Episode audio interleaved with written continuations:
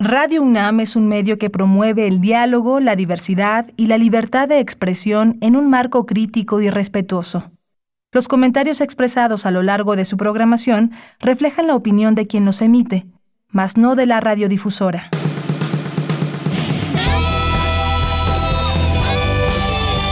Prisma RU. Relatamos al mundo.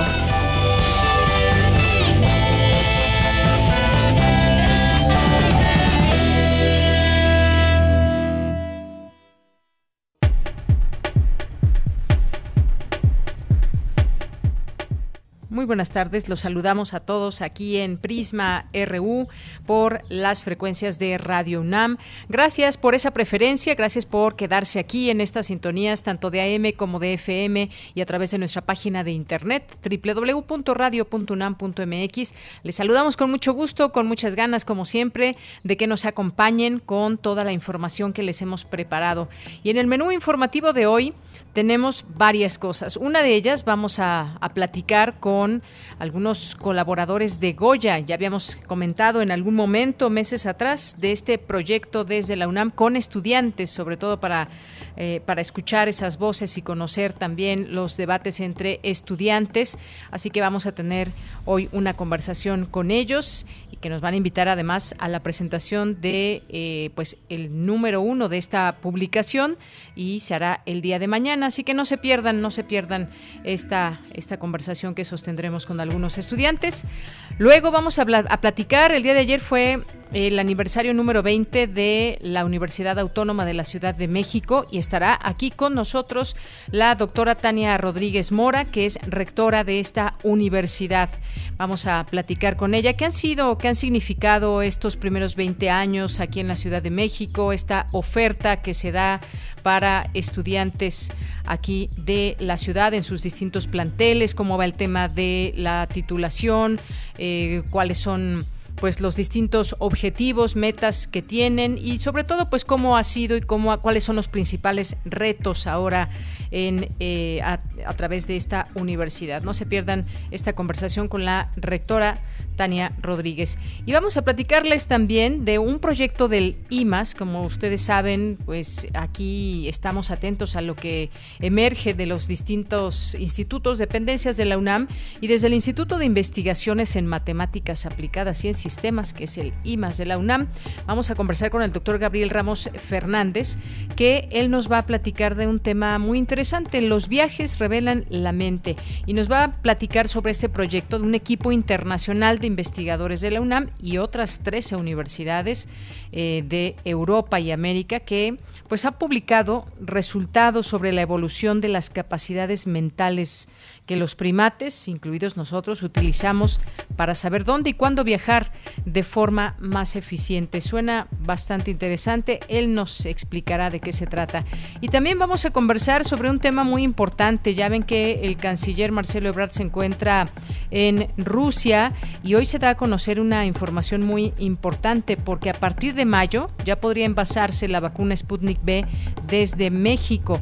Eh, este envasado que sería ya en nuestro país. Además de pues platicar, lo haremos eh, esta conversación, la haremos con la doctora Ana Teresa Gutiérrez del CID, eh, catedrática de la UAM, especialista en temas de Rusia, sobre pues la posibilidad o lo que busca Rusia, diversificar sus relaciones con América Latina eh, y pues a través de esta vacuna ha sido una posibilidad muy grande y además se habla de algunos otros temas. Se prevé que haya una reunión con el canciller donde se abordará la cooperación espacial y participar en el 200 aniversario de la independencia de México. Así que no se pierdan esta conversación. Hoy es miércoles, miércoles eh, como todos los miércoles y como todos los días tenemos distintas secciones.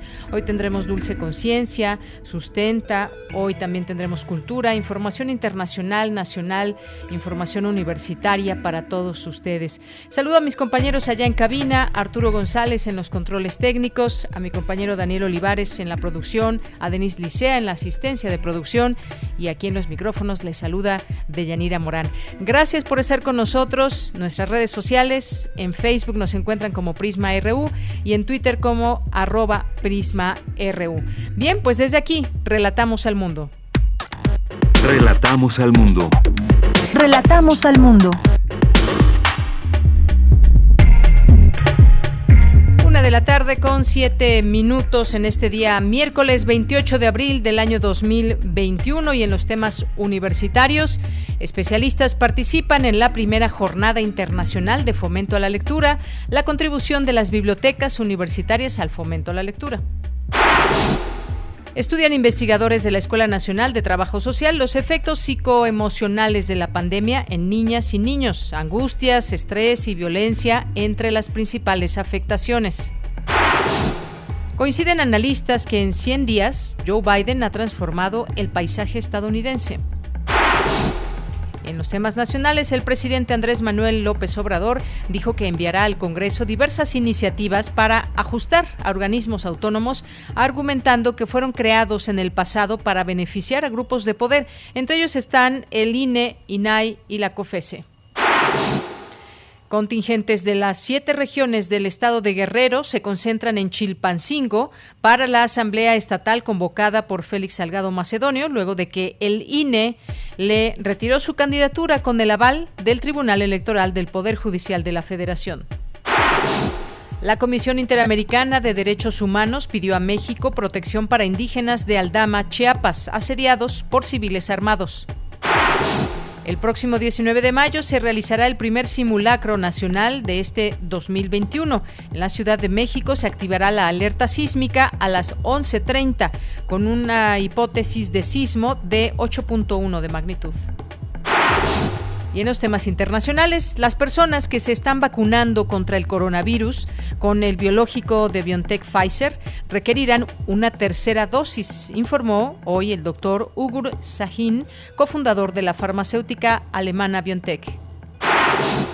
La Comisión Electoral Británica anunció una investigación sobre la renovación del apartamento oficial de Boris Johnson en Downing Street, después de que el primer ministro fuera acusado de financiar las obras con donaciones privadas. Hoy en la UNAM, ¿qué hacer y a dónde ir?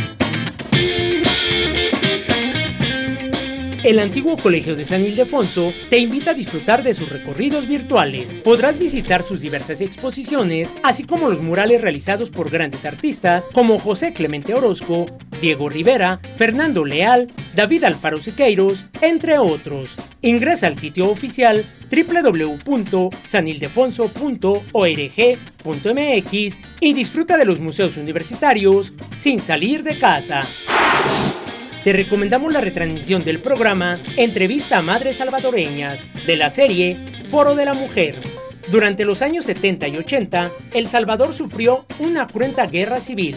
Como sucedió en otros países de la región, en esas décadas se impuso el terrorismo de Estado con su cauda de represión, desapariciones forzadas y asesinatos. En el programa Entrevista a Madres Salvadoreñas se presenta el diálogo que sostuvo Foro de la Mujer en 1983 con integrantes del Comité de Madres y Familiares de Presos, Desaparecidos y Asesinados Políticos del Salvador, en la que cuentan las diversas atrocidades que padecieron en esos años por parte del gobierno. No te pierdas estos impactantes testimonios y sintoniza hoy, en punto de las 17 horas, nuestras frecuencias 96.1 de FM y 860 de AM.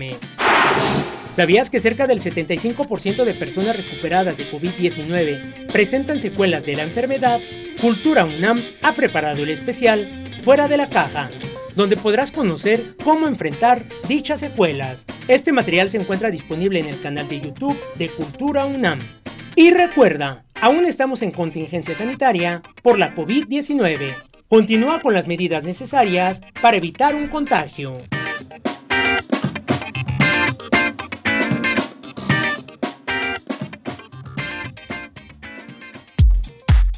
Prisma RU.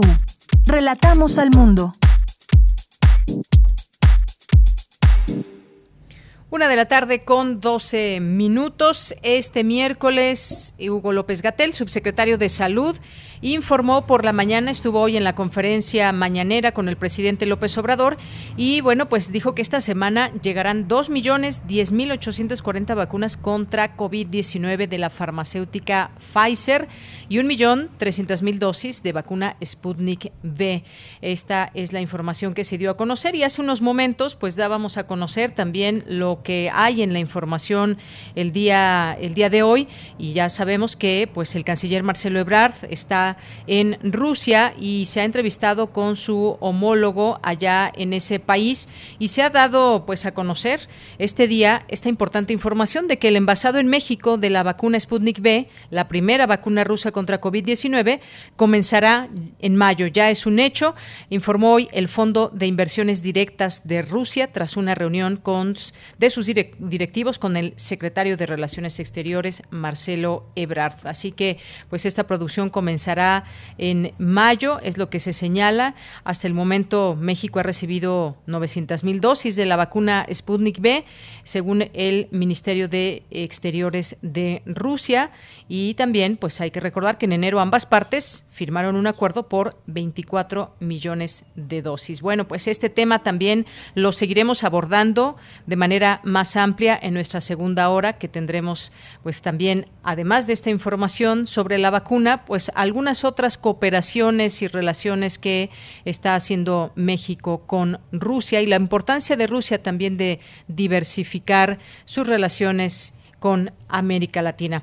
Bien, pues eh, además de esta información de el número de vacunas que llegarán próximamente a México, eh, se da a conocer por parte de la autoridad sanitaria en México que hasta el momento México suma 215.547 muertos y 2.333.126 casos confirmados de coronavirus. Y pues seguimos insistiendo en general, pues debe haber este cuidado que se debe dar por parte de todos nosotros, no bajar la guardia, no eh, pues decir o pensar que ya la libramos, estamos en una situación aún muy difícil, el número de personas que mueren todos los días va aumentando y debemos de tomar esto en cuenta y ver otros casos. Ayer platicábamos el caso de India, también una situación muy, muy delicada en la que se encuentra y donde la solidaridad internacional poco a poco se va haciendo presente. Continuamos.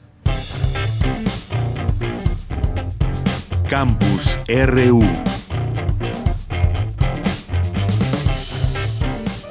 Bien, en nuestro campus universitario en este día, la Universidad Nacional Autónoma de México dispone de 8.000 becas de conectividad más para estudiantes de todos los niveles educativos, desde iniciación universitaria hasta posgrado, las cuales se suman a las 32.000 entregadas dirigidas a quienes carecen de una herramienta informática. Este apoyo está dirigido a quienes carecen de una herramienta informática para desarrollar sus actividades académicas en línea durante la actual emergencia sanitaria. Por tal motivo, en breve, la UNAM emitirá la última convocatoria para respaldar otros 8.000 universitarios y puedan proseguir con su instrucción académica, al igual que los 32.000 quienes cumplieron con los requisitos establecidos en la convocatoria respectiva. Información importante a darle a conocer a todos ustedes de lo que está haciendo la UNAM con estas becas de conectividad. Bien, pues nos vamos ahora con mi compañera Cindy Pérez Ramírez. Hacen expertos un balance de los primeros 100 días de la presidencia de Joe Biden. ¿Qué es lo que se dice? ¿Qué han significado estos 100 primeros días? Cindy, ¿qué tal? Muy buenas tardes. Adelante. ¿Qué tal, Deyanira? Muy buenas tardes a ti y a todo el auditorio de Prisma RU. En ese periodo, el líder demócrata ha dado marcha atrás a muchas de las medidas más polémicas de su predecesor, como la construcción de un muro en la frontera con México, la salida de la Organización Mundial de la Salud, el abandono del Acuerdo por el Clima de París. Pero sus prioridades han sido dos, una campaña masiva de vacunación para derrotar a la pandemia del coronavirus y los planes económicos necesarios para sacar a su país de la crisis. De acuerdo con Silvia Núñez García, directora de la oficina UNAM Los Ángeles, el desempeño de Joe Biden ha sido récord en el tema de las órdenes ejecutivas, pues ha firmado 42. no vista desde la época de Harry Truman, en donde eh, destacan es la revocación del oleoducto de, Keystone, que está apuntalando precisamente su, eh, su gran proyecto de eh, energías renovables. Es impresionante ver cómo en Estados Unidos no nada más se ha llevado una vacunación masiva, sino que se siguen haciendo también pruebas masivas. El presidente Biden ha logrado disminuir en un 73% los casos de, de, COVID. Se registran más de 140 millones de personas que han sido vacunadas, lo cual eh, está muy por encima de lo que de las expectativas y de la promesa que él había hecho de que cuando menos serían serían 100 millones de estadounidenses. La también investigadora del Centro de Investigaciones sobre América del Norte, de la UNAM, donde fue directora entre 2009 y 2017, indicó que la migración y la justicia racial han sido los grandes marcadores de los primeros 100 días de gobierno. Las encuestas arrojan que el 42% de los estadounidenses considera que Biden en ese asunto ha hecho en realidad muy poco en términos de justicia, justicia racial. Seguimos con la enorme eh, la enorme presión en la frontera de Estados Unidos con México, pero Biden ha hecho declaraciones muy interesantes eh, que siguen apuntalando su, su, visión positiva en relación a la protección de los, de los migrantes y refugiados, cómo va a empezar a, implementarse la reforma para la regularización de los... Eh, millones de indocumentados que ya estaban aquí en Estados Unidos. Hay alrededor de casi 5 millones de mexicanos. Deyanira, según encuestas, el 53% de los ciudadanos aprueba la gestión del presidente Joe Biden en estos primeros 100 días. El resultado es superior al que tenía Donald Trump en el mismo periodo. Esta es la información. Gracias, Cindy. Muy buenas tardes. Muy buenas tardes. Hasta luego. Y vamos a continuar ahora con esta información de Cristina Godínez. Especialistas participan en la primera jornada internacional de fomento a la lectura. Adelante, Cristina. Buenas tardes, Deyanira. Un saludo para ti y para el auditorio de Prisma RU. En esta primera jornada de fomento a la lectura están incluidas conferencias magistrales, conversatorios, mesas redondas, cineclub y talleres. El conversatorio de hoy llevó el título El cerebro, lector de lecturas académica, estética y digitales, en donde participó Jorge Volpi, coordinador de difusión cultural. Él expresó que ha intentado vincular las neurociencias con la lectura y en particular con la ficción. Realmente el cerebro, como dicen muchos neurocientíficos, es una máquina de futuros, es decir, es una máquina de imaginación, de estar todo el tiempo generando escenarios de futuro, tratando de adelantarnos a lo que va a ocurrir después. Si a estos dos elementos sumamos un tercero, que es que el cerebro no tiene manera de distinguir aquellas imágenes que llegan al cerebro a través de los sentidos de la realidad de aquellas que son precisamente imaginadas, nos da la clave de por qué es tan importante en nuestra vida tanto la narrativa como la ficción. Es decir, que todo el tiempo estamos, por un lado, siendo narrativos, ordenando acontecimientos en el tiempo, y por el otro lado estamos todo el tiempo imaginando historias y consumiendo historias y que para nosotros son tan reales como lo que estamos viviendo. Por su parte, el escritor Juan Domingo Argüelles dijo que en la escritura se integran las experiencias propias y de otros. El cerebro integra a lo que nosotros vivimos también la parte que leemos, la parte que es de otros y que asumimos. Esa parte que justamente ha, estudiado eh, muy bien Jorge eh, y que en este caso eh, hay un capítulo también maravilloso en este libro de Sachs que es justamente la del yo, que es un yo, es un yo dual, como todos sabemos, ese yo de Proust, en donde el que escribe no es el mismo que está en el libro, porque es claro que se desdobla. Deyanira, la primera jornada internacional de fomento a la lectura concluirá mañana 29 de abril. Este es mi reporte. Buenas tardes. Gracias, Cristina. Buenas tardes. Prisma RU. Relatamos al mundo. Tu opinión es muy importante. Escríbenos al correo electrónico prisma.radiounam@gmail.com. Bien, continuamos, continuamos y pues vamos a platicar de esto que le adelantábamos en la primera hora que tiene que ver con pues el número uno de esta revista Goya donde pues participan estudiantes que quieran colaborar, que quieran ser parte de este esfuerzo y pues van a tener la presentación eh, del primer número el día de mañana. Y para ello hemos, hemos invitado, ya están en la línea telefónica, tanto Pravda Solís de la Facultad de Derecho como Roberto Telles de la Facultad de Ciencias Políticas y Sociales. ¿Qué tal, Pravda, Roberto? Bienvenidos, muy buenas tardes. Muchas gracias, Deyanira. Un gusto estar contigo en tu programa y con tu amable audiencia. Buenas tardes, un gusto saludarles, esperando que todos estén bien también los espectadores. Muchas gracias. Muy bien, pues yo les quiero pues pedir que nos, nos digan un poco, que nos adelanten eh, acerca de este número y que nos digan cómo la comunidad universitaria o quien quiera acercarse a este proyecto, sobre todo estudiantes, ya lo habíamos platicado en algún momento cuando estaba por salir este, este proyecto. Platíquenme sobre este número uno y sobre todo pues invítenos a la presentación el día de mañana porque pues van a tener unos grandes presentadores. Estarán el director de Radio UNAM, Benito Taibo, estará Sandra Lorenzano, está José Luis Paredes Pacho, que presentan este número uno de este periódico estudiantil Goya. Platíquenme, ¿con quién empezamos contigo, Pravda Solís? Muchas gracias, pues. De Yanira estamos muy contentos para, eh, de la presentación el día de mañana, el número uno. Eh, la vida agridulce del semestre, eh, como lo has dicho, son grandes personalidades eh, académicas que nos acompañan y también invitar eh, a todos nuestros compañeros a que se unan, que este periódico está creado principalmente y pensado principalmente para que todos encontremos eh, un espacio para ser escuchados.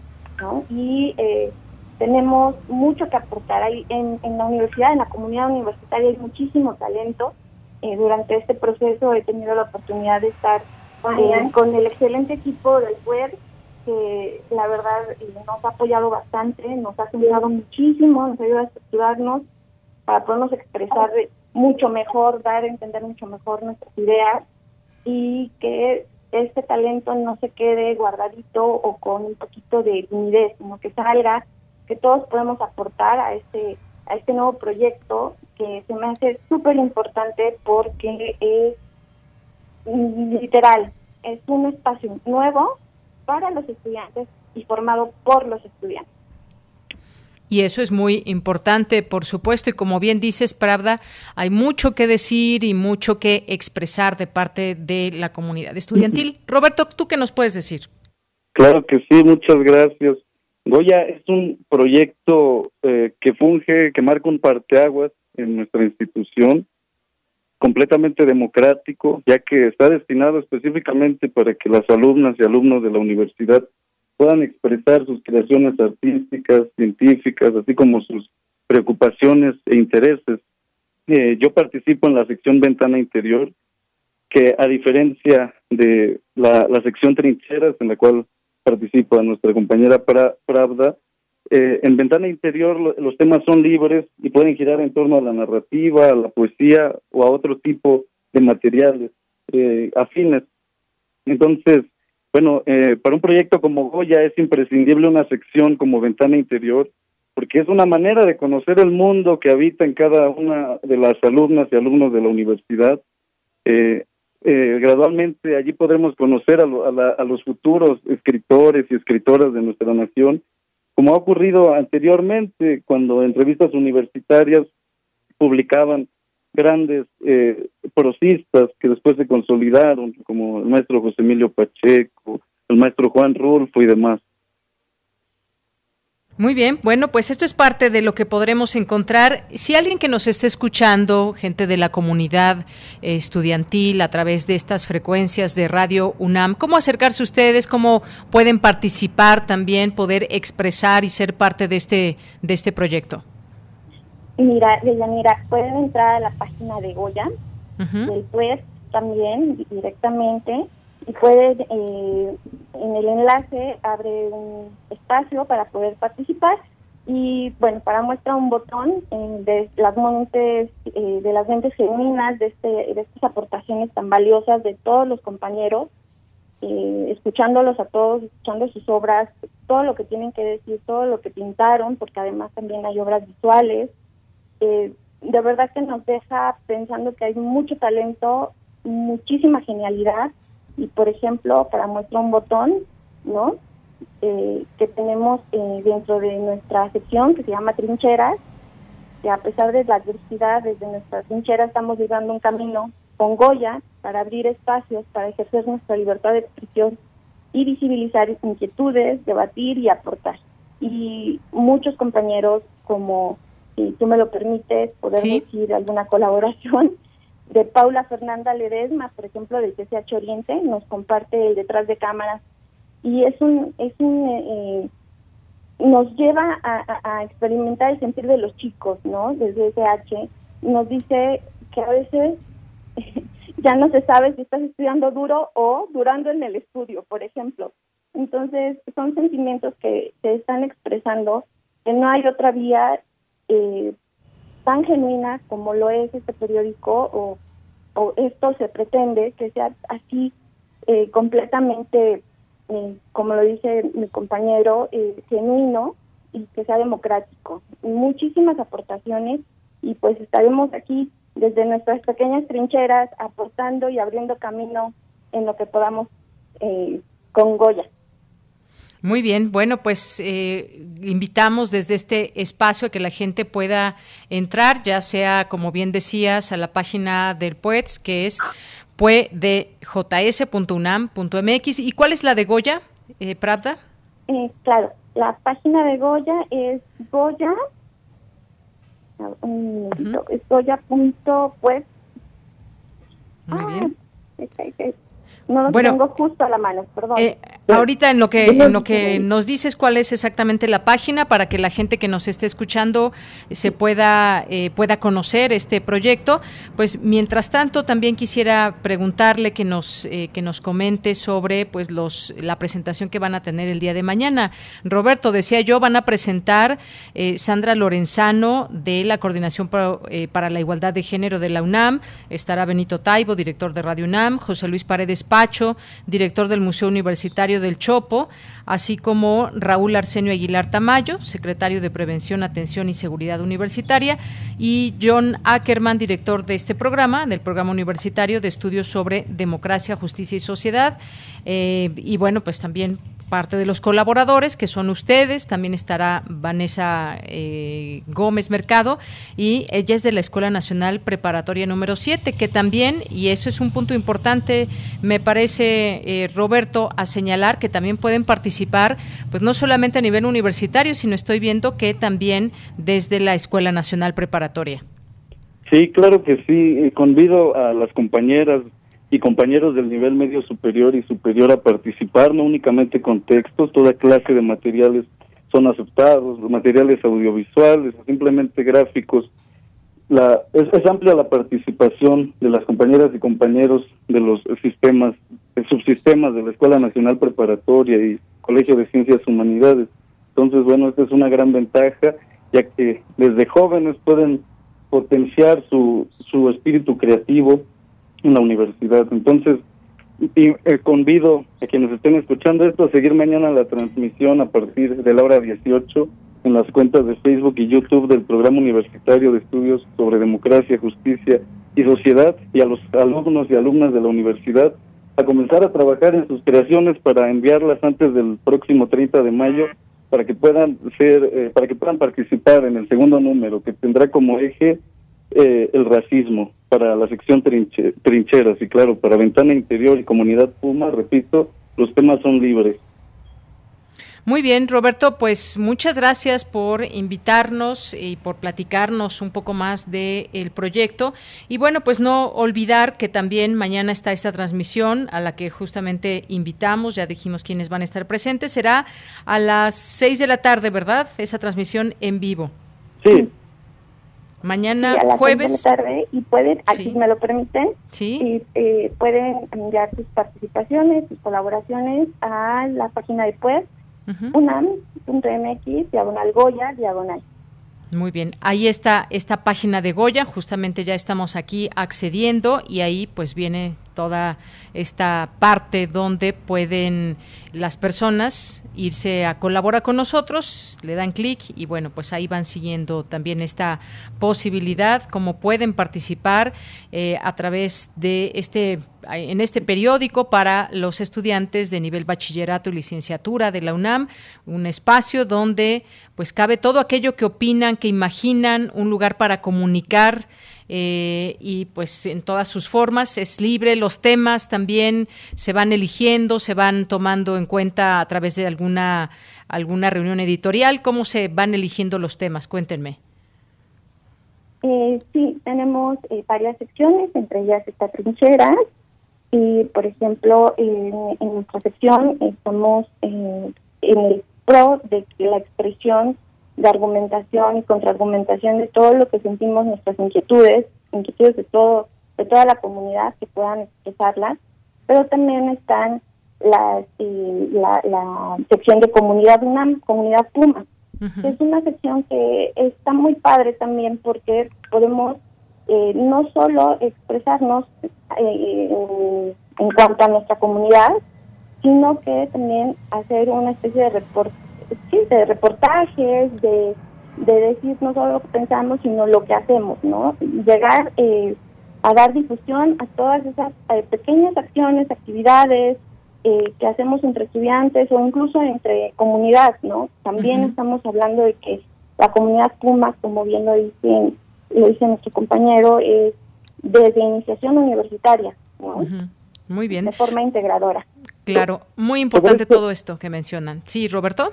Sobre esto quisiera también hacer, hacer un comentario, si, me permiten. Eh, deseo enviar este mensaje a las compañeras y compañeros eh, acerca de que no se preocupen si consideran que su obra no cumple ciertos requisitos. Realmente eh, los requisitos son los mínimos. Eh, eh, hacerlo con amor, hacerlo con esforzarse. Sin embargo, aun cuando el texto pudiera tener algunos errores, supongamos, ningún texto es malo, ninguno es bueno, el equipo editorial de Goya estará acompañando a los participantes en un proceso de edición y mejora de sus textos. Eh, y, aquí es preciso aclarar que ningún texto se rechaza, se aceptan, eh, se estudia su viabilidad y gradualmente se corrige, se trabaja constantemente con el equipo de Goya, lo cual considero es un gesto muy noble. Claro, pues muy importante que menciones todo esto.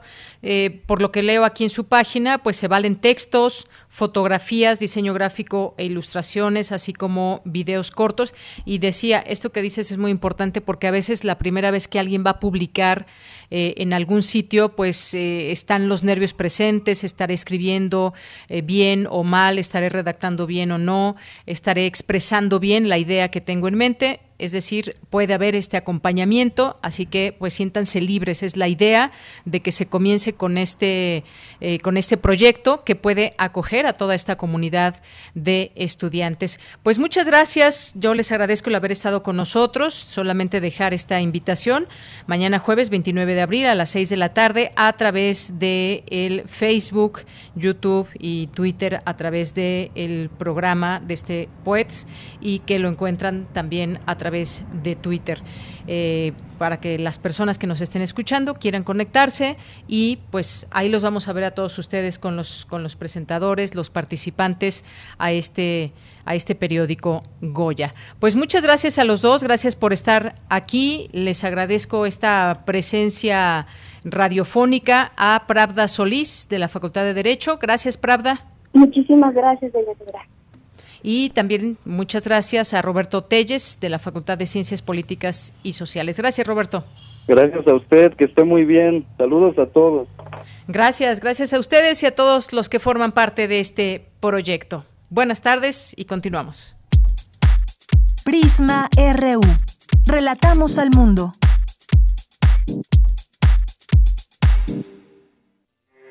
Porque tu opinión es importante, síguenos en nuestras redes sociales, en Facebook como Prisma RU y en Twitter como arroba PrismaRU. Bien, continuamos. Es la una de la tarde con 37 minutos y bueno, pues vamos a platicar ahora con la doctora, la doctora eh, Tania Rodríguez Mora, que es rectora de la Universidad Autónoma de la Ciudad de México.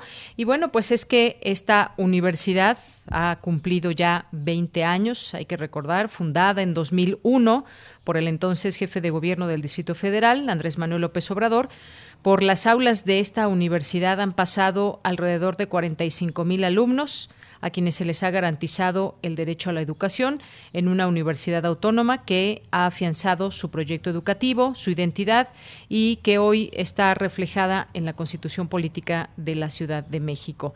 Eh, con una oferta de 18 licenciaturas, nueve programas de posgrado y 856 profesores, investigadores, la UACM se ha convertido, a decir de su rectora, para los egresados del Instituto de Educación Media Superior local en su primera opción para continuar con sus estudios, con cinco planteles ubicados en zonas donde no había opciones de educación superior, como Cuautepec en Gustavo Amadero y San Lorenzo Tezonco en Iztapalapa. Y bueno, pues ojalá que en algún momento podamos, podamos contar con su presencia radiofónica para ampliarnos más acerca de este tema que nos interesa conocer de primera mano cuáles son los retos, cuáles son los objetivos. Sabemos que, pues sin duda, una universidad abre muchas puertas, pero dentro también hay muchas, muchas, muchos retos. Así que pues ya la tenemos en la línea telefónica y le agradezco mucho nos tome esta llamada a la doctora.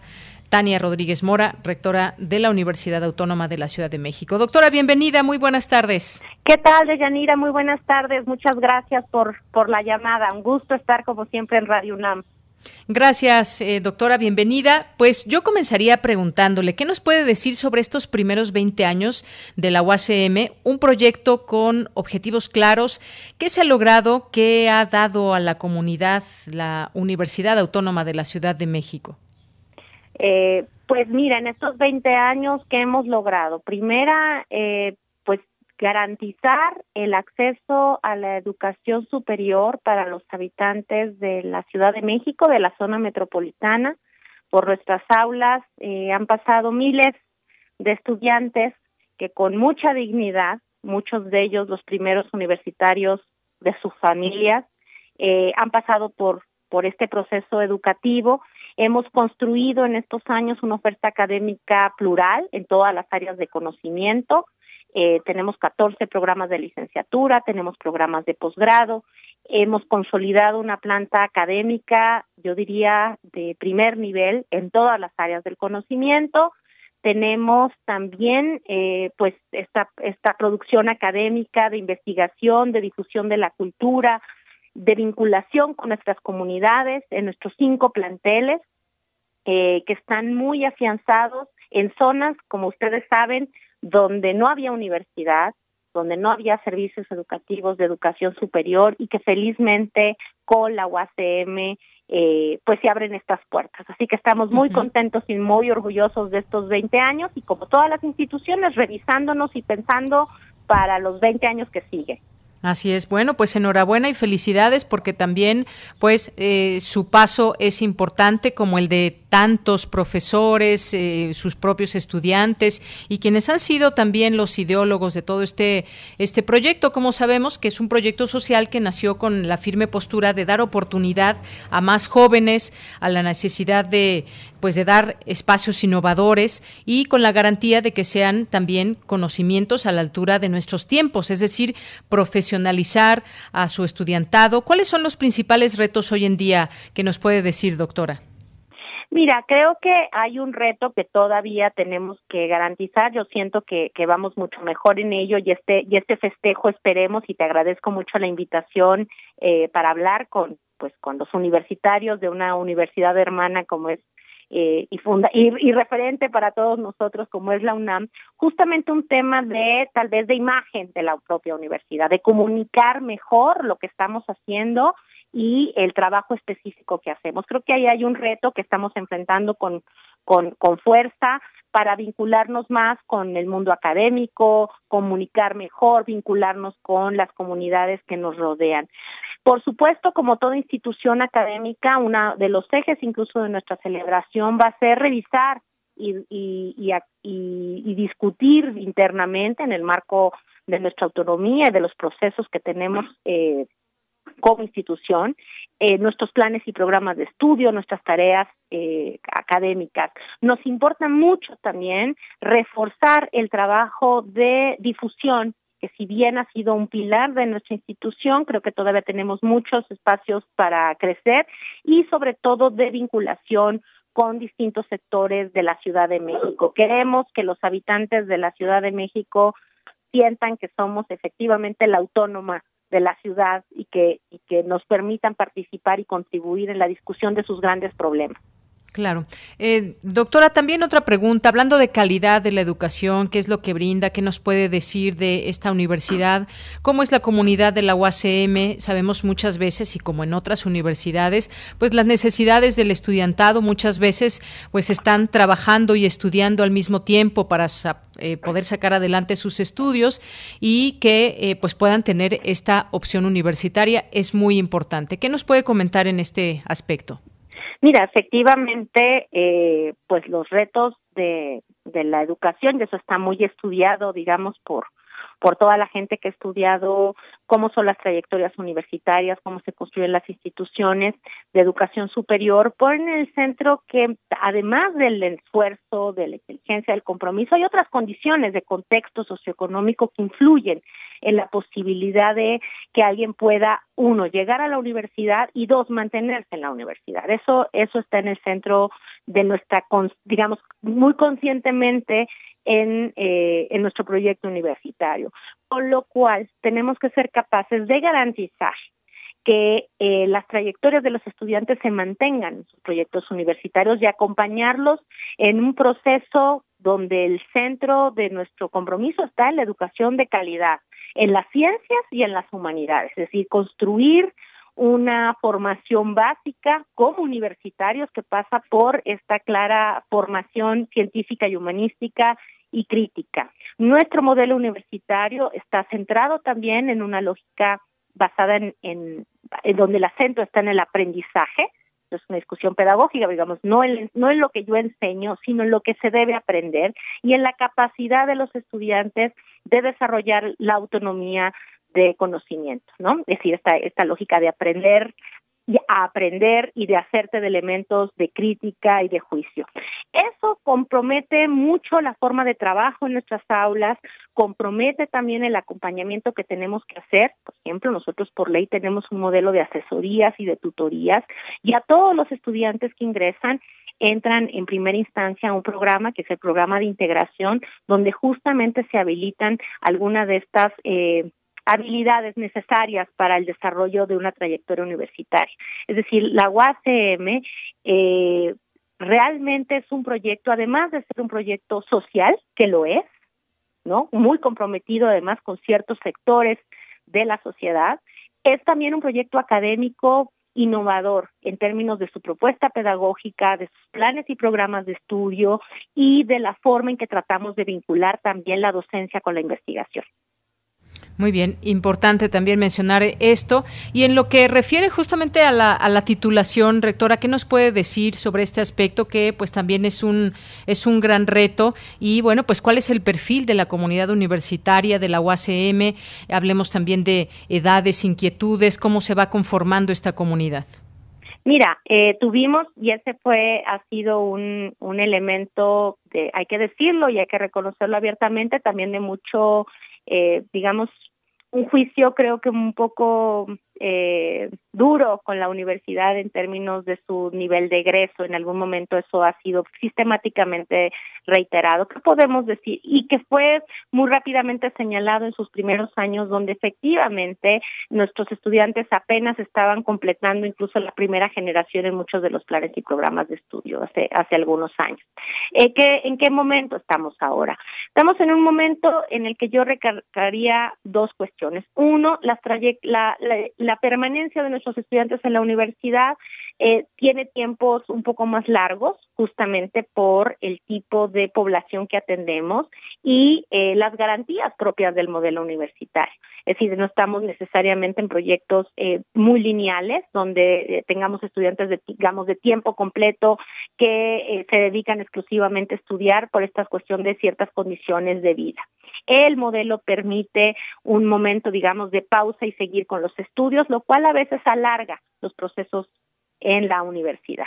Eso es un primer elemento del cual estamos absolutamente conscientes y nos hacemos cargo de, digamos, eh, de este acompañamiento a nuestros estudiantes.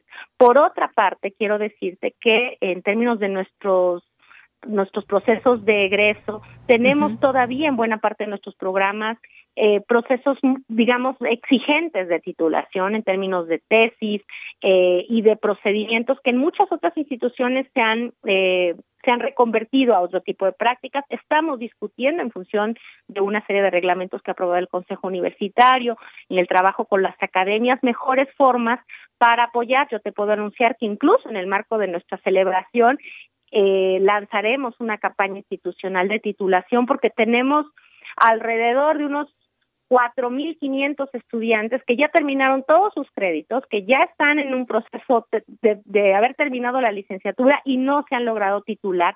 Vamos a pedirles que vuelvan y que apoyen también a la universidad titulándose y que, que nos permitan acompañarlos en ese proceso que seguro los llenará de felicidad a ellos y a sus familias y que es un proceso importante para cerrar también este esta responsabilidad doble de la institución con ellos y de ellos con la institución. Así que estamos muy comprometidos en eso, aunque debo decir que asumimos también con toda honestidad que no es el único mecanismo para evaluar la eficiencia terminal, la, el papel académico ni el papel social que cumple una institución. En eso también estamos eh, muy claros y esto no significa que no le pongamos una enorme atención y que estemos trabajando muy duro en ello. Muy bien.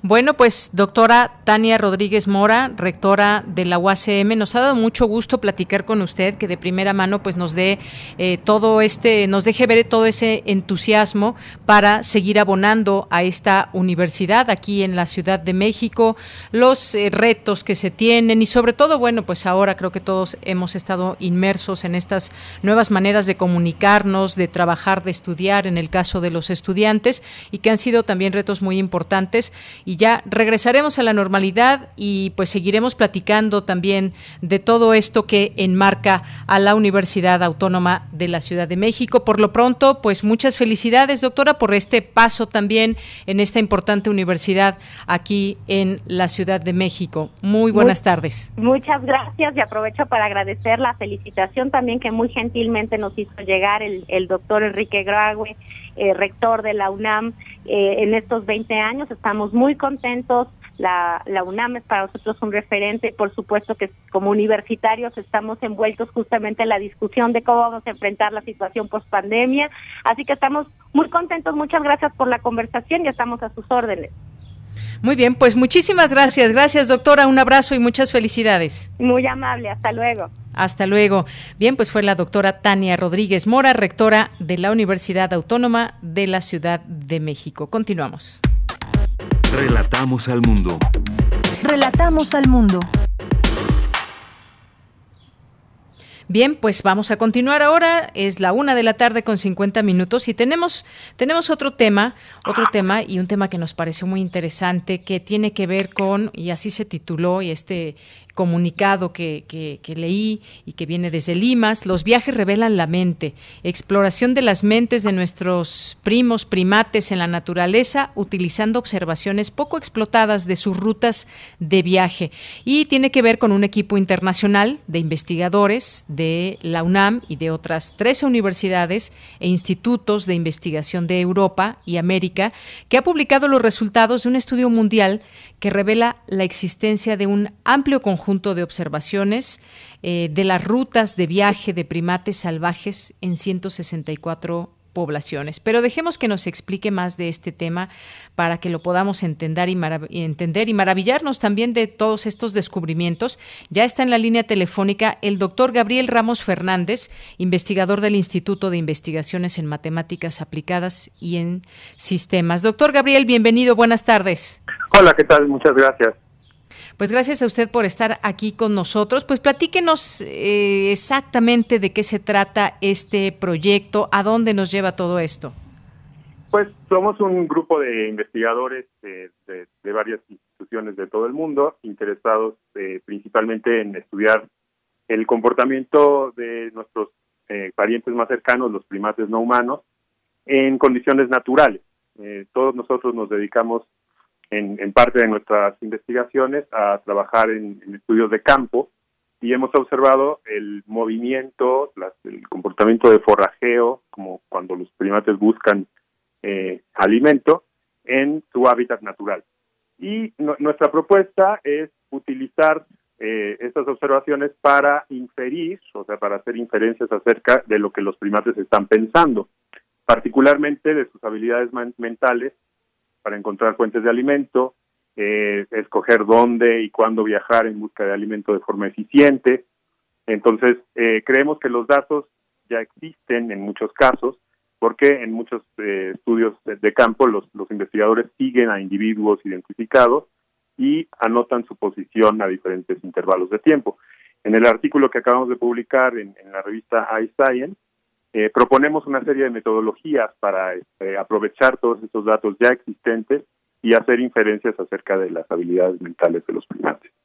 Así es. Y bueno, me gustó mucho un ejemplo con el que explican todo esto, porque pues hablan de que imaginemos eh, estar observando un enorme mercado al aire libre, por ejemplo, eh, y que podemos ver a través de un dron cómo se comporta la gente ahí abajo en el mercado, cómo se mueve de diferentes maneras. Algunos deambulan sin rumbo fijo entre los puestos, averiguan lo que hay, pero es evidente que no están presionados por una necesidad urgente.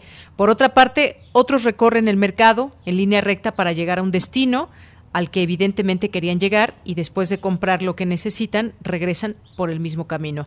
O se ven trayectorias más complicadas, algunas parecen muy eficaces, rutas de mínimo esfuerzo, de un puesto a otro, comprando en cada uno de ellos, evidentemente planificadas de antemano, y otras están llenas de vueltas y circuitos innecesarios, claros signos de falta de conocimiento y planificación. Me gustó mucho este ejemplo de cómo ponen esta observación de eh, viendo, observando un mercado y el comportamiento de la gente y que después, bueno, lo utilizan también a ver y cómo se comportan los primates y cómo es que conseguían o viajaban para conseguir su alimento y demás. Este ejemplo me parece que es ilustra muy bien esto eh, que deriva en este estudio y en estas conclusiones. Exacto. Sí, pusimos este ejemplo porque, bueno, nosotros mismos eh, utilizamos diversas habilidades mentales para planear nuestras acciones. Por ejemplo, si estamos en un mercado sobre ruedas y queremos, eh, tenemos poco tiempo y tenemos algunas necesidades específicas, si ya conocemos el mercado, pues nos dirigimos directamente a, los puestos que más nos gustan o donde está el marchante que nos da la, fruta mejor, etcétera, ¿no? Pero a lo mejor tenemos algún día en donde hay mucho tiempo y podemos explorar con más calma el mercado y tenemos cierto conocimiento, por ejemplo, de las temporadas en las que hay ciertas frutas que a nosotros nos gustan. Entonces, vamos buscando guayabas en los puestos en donde más nos convendría encontrarlas de manera más madura, etcétera. Entonces, este tipo de habilidades pues demuestran anticipación, demuestran algún tipo de representación mental que los primates que nosotros podemos tener acerca del mercado, una especie de mapa mental.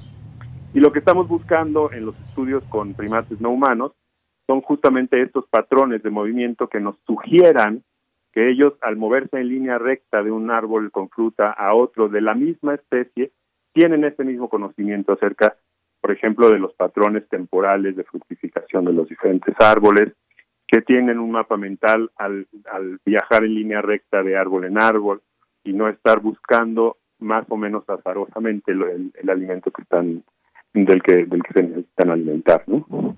Así es, doctor. Y bueno, todo esto a través de la observación. Claro que se han ayudado, por ejemplo, eh, de algunos dispositivos, leía yo incluso eh, el GPS, por ejemplo, para eh, conocer más de este comportamiento. Y además, algo muy importante que hay que mencionar es la participación de distintas universidades, de, de investigadores que, pues, obviamente encuentran esto muy interesante y nos puede dar distintas pautas para entender ese ese comportamiento y, bueno, pues los distintos elementos que se toman en cuenta para este estudio. ¿Con qué concluiría, doctor, eh, pues para, digamos, dentro de estas conclusiones, qué se podría decir de los estudios, investigaciones hasta el día de hoy? Bueno, yo concluiría con la necesidad de revalorar los estudios que se están haciendo sobre primates no humanos en condiciones naturales porque nos pueden dar muchísima información acerca de sus propias habilidades mentales, pero también acerca de los orígenes de nuestras propias habilidades mentales, ¿no? Al ser parientes cercanos evolutivamente, nos pueden estar informando acerca de, de dónde salieron nuestras propias habilidades mentales, ¿no? Y al respecto, pues hay que mencionar que una gran mayoría de las especies de primates no humanos en el mundo están amenazadas de extinción por la pérdida de hábitat principalmente, y en particular en México tenemos tres especies de primates que están, una de ellas, el mono araña, que es la que estamos estudiando en la península de Yucatán desde hace bastante tiempo, eh, pues está entre los 25 primates eh, más amenazados a nivel mundial. Esto por el crecimiento desordenado en muchos lugares en, su hábitat, como por ejemplo la península de Yucatán, eh, y bueno, pues revalorar su presencia en estas zonas naturales, en donde aún se pueden conservar poblaciones viables de estos primates, pero eh, pues que están amenazadas. ¿no? Entonces, uno de los valores de, preservar estas especies es que nos pueden informar acerca de nuestros propios orígenes. Exactamente, de nuestros propios orígenes. Pues, doctor Gabriel Ramos, muchas gracias por estar con nosotros aquí en Prisma RU y platicarnos un poco de estos descubrimientos y de estos estudios que, pues, sin duda resultan interesantes. Gracias y muy buenas tardes. Buenas tardes, muchas gracias por la entrevista. Hasta luego. Saludos, doctor Gabriel Ramos Fernández, investigador del Instituto de Investigaciones en Matemáticas Aplicadas y en Sistemas. Y bueno, pues nos vamos a ir al corte. Antes, antes, pues hoy estaremos muy atentos de eh, lo que define Morena, sus candidatos en Michoacán y en Guerrero, luego de lo que sucedió ayer con el Tribunal Electoral. Bueno, pues ya el presidente nacional de, de Morena, Mario Delgado, mencionó que la reunión de los integrantes de la Comisión Nacional de Elecciones se realizará a las 5 de la tarde. Y ya veremos pues quién queda al frente como candidato o candidata en Michoacán y en Guerrero luego de este pues revés, ya que finalmente ya ahora sí por sentado podemos decir que ya los candidatos no van a ser ni Raúl Morón ni Félix Salgado Macedonio, tendrán que elegir a otros candidatos. Ya veremos cómo se da esta reunión que se espera álgida en la tarde de este miércoles. Ya estaremos informando y viendo cómo se dan las cosas en este partido, porque pues deben de tener un candidato o candidata al frente de estos, de estos dos estados. Son las dos de la tarde, nos vamos al corte y regresamos a la segunda hora de Prisma RU. Prisma RU. Relatamos al mundo.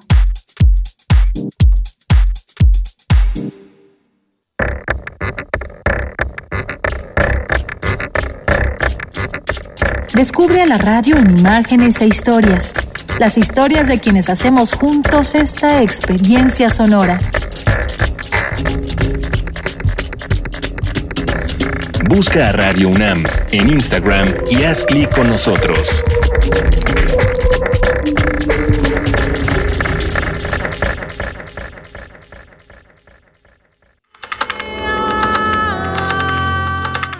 Conocer la música y los nuevos sonidos que se están haciendo en este tiempo, escucha Testimonio de Oídas, música nueva en voz de sus creadores y sus intérpretes. Martes y jueves, 1 a.m. Retransmisiones, sábados y domingos a la misma hora. 96.1 FM, 860 AM. Con Morena, las grandes decisiones del país las toma la gente. El pueblo guía nuestro proyecto de transformación. Hoy su voz suena más fuerte que nunca. el pueblo participa en la construcción del destino de México. Este movimiento es suyo. El pueblo elige a sus representantes y el destino de los proyectos y recursos de la nación que son suyos también. Nosotros respetamos la voluntad popular. Con Morena, el pueblo manda. Morena, la esperanza de México. En México, el sol sale para todos. Buscando el bienestar de la gente. En el PRD creemos que las decisiones deben ser de todas y todos los mexicanos y no de una sola persona. Porque queremos que todas y todos vivan mejor. Impulsamos apoyos económicos para que se superen los más necesitados y no para pedirle su voto. Exigiendo servicios de calidad en educación, salud y vivienda. Eso es un México más justo y con la participación de todas y todos podemos hacerlo. El sol sale para todos. PRD. Aire recibes, metal vibrante, brisa que orienta a los extraviados y estremece a los amorosos. La música para trompeta, salsa, jazz, balada, está en Viento de bronce.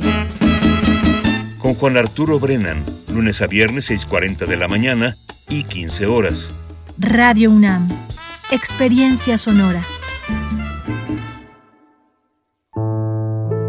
Madre solo hay una, no dos. Padre solo hay uno, no dos.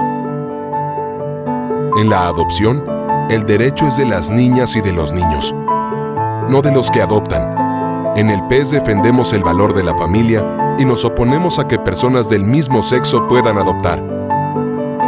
Vota por los candidatos a diputados federales del Partido Encuentro Solidario. Ella es María. Ella y sus hijos tienen derecho a vivir seguros y libres de violencia. Por eso impulsaremos la creación de rutas seguras de transporte público, mejorando y vigilando las calles. Y la instalación de más refugios para mujeres y sus hijos víctimas de violencia familiar. En el Partido Verde trabajamos por los derechos de María y de todos los mexicanos. Cumplir es nuestro deber. Partido Verde. Es muy tedioso hacer siempre lo mismo. No dejes que el aburrimiento apague tu imaginación. Escucha Escaparate 961 con los eventos culturales del momento. Viernes a las 15:15 horas por Radio UNAM. Entretenimiento y cultura. Radio UNAM. Experiencia sonora. Porque tu opinión es importante, síguenos en nuestras redes sociales, en Facebook como Prisma RU y en Twitter como arroba PrismaRU.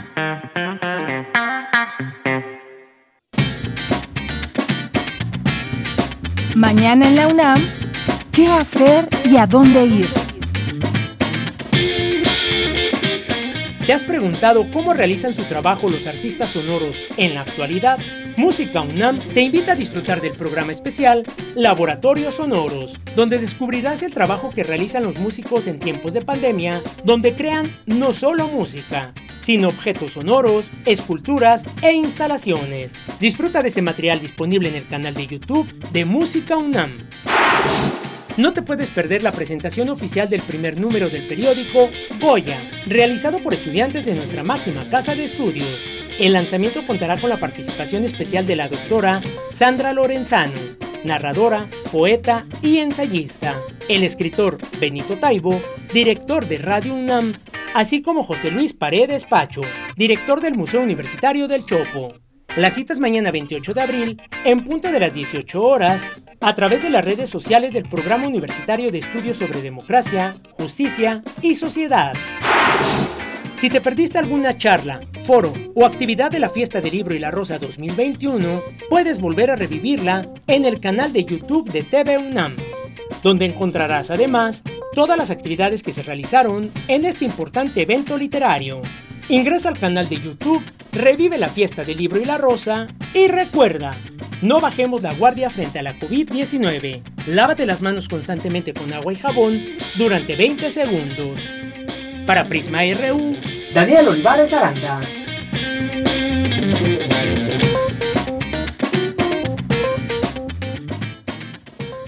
Bien, estamos de regreso a esta segunda hora de Prisma RU. Gracias por su atención, por su compañía, por permanecer aquí en el 96.1 de FM y en el 860 de AM.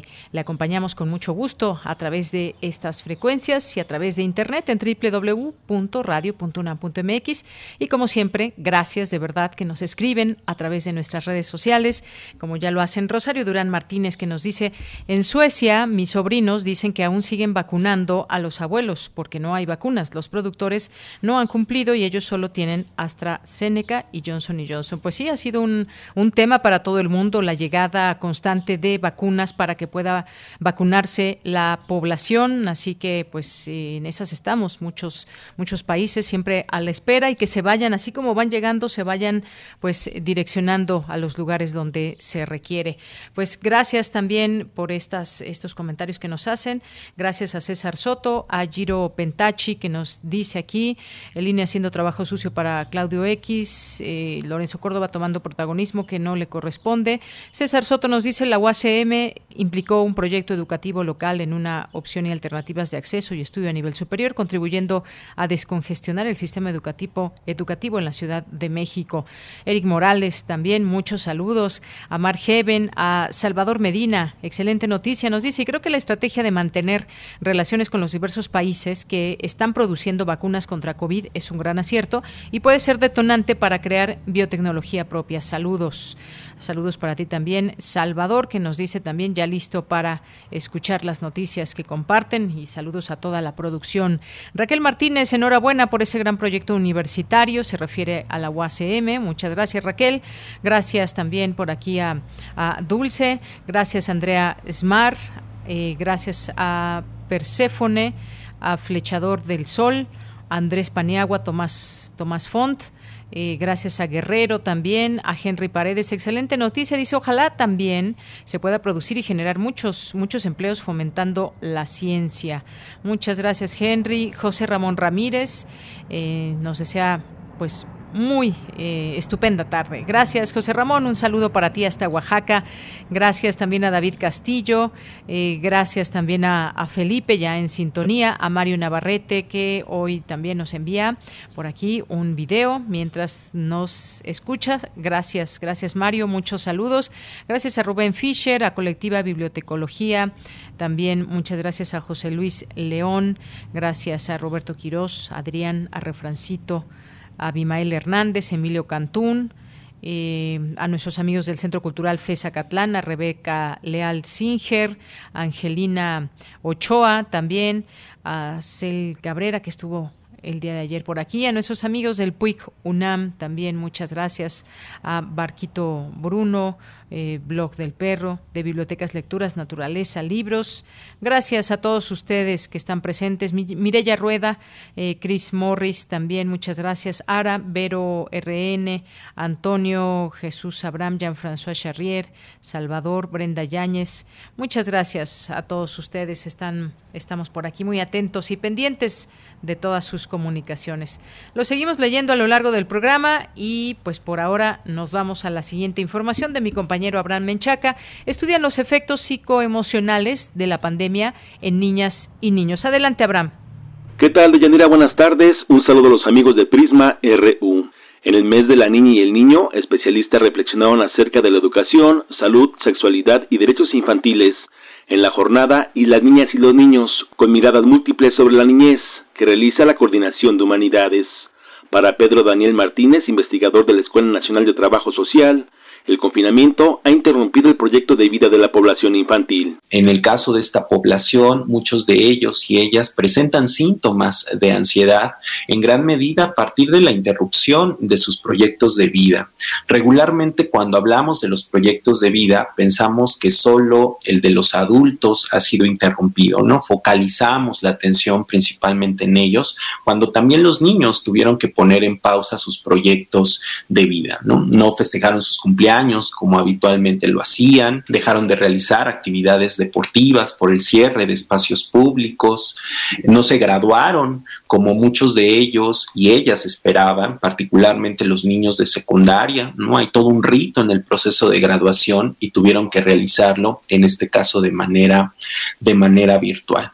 Sumado a ello, pues por supuesto tenemos el tema de los duelos, producto de la muerte o el fallecimiento, ya sea de la mamá, del papá, que en un contexto de confinamiento, pues por supuesto que se vuelve mucho más eh, complicado. Por su parte, Gabriela Ruiz Serrano, también investigadora de la Escuela Nacional de Trabajo Social, los trastornos del sueño y la ansiedad, han repercutido de manera directa en los menores. Las afectaciones socioemocionales que la pandemia COVID-19 dejará en las personas niñas y me parece que es difícil, si bien es cierto en este momento ya se tienen algunos espectros que nos hablan justamente de estas dificultades del sueño, estos trastornos vinculados de ansiedad con niñas, niños y adolescentes, las expresiones ¿no? de, de rebeldía, de irritabilidad, de falta de entusiasmo por poder realizar diversas actividades me parece que también es importante prever que será difícil poder resignificar el momento que hoy estamos viviendo. Los investigadores consideran que también se ha registrado un incremento de bullying cibernético debido a las horas de exposición de los infantes en Internet.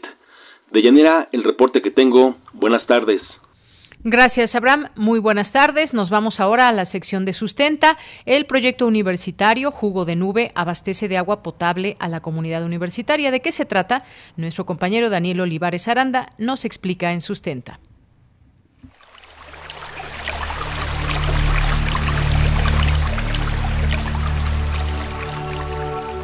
Sustenta, sustenta. Innovación universitaria en pro del medio ambiente.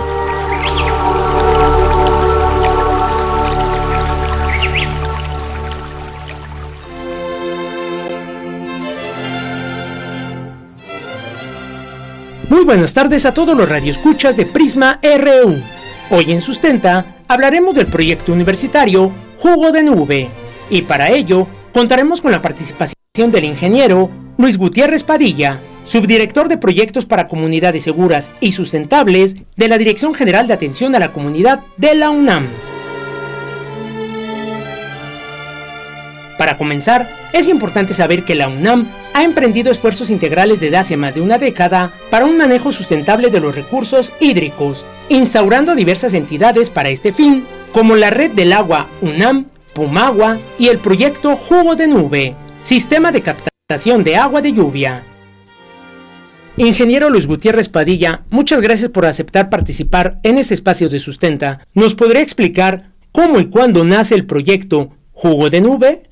Sí, con mucho gusto. En Juego de Nube es una iniciativa que se, se materializó alrededor del 2013, después de estarlo evaluando. Es una iniciativa que hicimos conjuntamente con una empresa este, de gente muy joven que se llama Isla Urbana, con quienes hicimos el primer prototipo del, del proyecto y luego con la finalidad de darle confianza a la población para poder consumir agua cosechada a partir de agua de lluvia, este convocamos al Instituto de Geofísica y a la Dirección General de Servicios Médicos montamos un protocolo de pruebas este, en conjunto con ellos para poder este, tener plena confianza de que de que el agua era de, de, buena calidad. Según datos de la Subdirección de Proyectos para Comunidades Seguras y Sustentables de nuestra máxima casa de estudios, tan solo en la Ciudad de México, cerca de 300.000 personas no tienen acceso al recurso hídrico para consumo humano seguro o la reciben de mala calidad problema que se agudiza en las zonas áridas y en las grandes concentraciones urbanas. Ante esta problemática, un grupo de universitarios desarrollaron este proyecto. Escuchemos al ingeniero Gutiérrez Padilla. Por la universidad este proyecto estuvo encabezado por la por el programa universitario de medio ambiente. Ahora ya no ya no opera como tal, a cargo de la maestra Mireya Imas. Eh, y bueno, ahora somos desde la Dirección General de Atención a la Comunidad somos responsables todavía de su operación. Y para ello contamos con la colaboración del Instituto de Geofísica de la de la UNAM, la investigadora que está que nos apoyó durante todo este proyecto fue la doctora Aurora Armienta y la Dirección General de Servicios Médicos, que ahora se llama Dirección General de Atención a la Salud, con el equipo de, de análisis bacteriológico, ellos nos apoyaron también para tener todas las pruebas.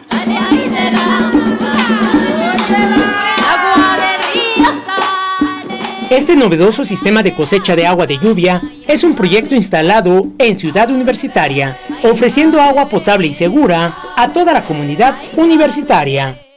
Este es un sistema que está instalado en el edificio de programas universitarios en Ciudad Universitaria. Arranca con un con una superficie de vidrio que este, que cubre el patio central del edificio, con una superficie de unos 190 metros cuadrados aproximadamente. El agua se desplaza por gravedad, se, se conduce a una tubería y, desciende del edificio hacia la planta baja a un tanque que, se llama Tlaloque, que es un, tanque, digamos, de unos 400 litros. Eh, en una tormenta este, típica de la Ciudad de México, en los primeros 400 litros del agua que va escurriendo de la superficie al Tlaloque no se captan. Entonces se llena el, el Tlaloque y a partir del litro 401 de una, de una válvula flotante, este, el agua empieza a caer ahora un tanque grande, un tanque de, de 30 mil litros. De hecho, ahora tenemos dos tanques de 30 mil litros que se empiezan a llenar una vez que se desecha la primera, la primera lluvia. Y esto es porque siempre puede haber polvo en la superficie de captación o puede haber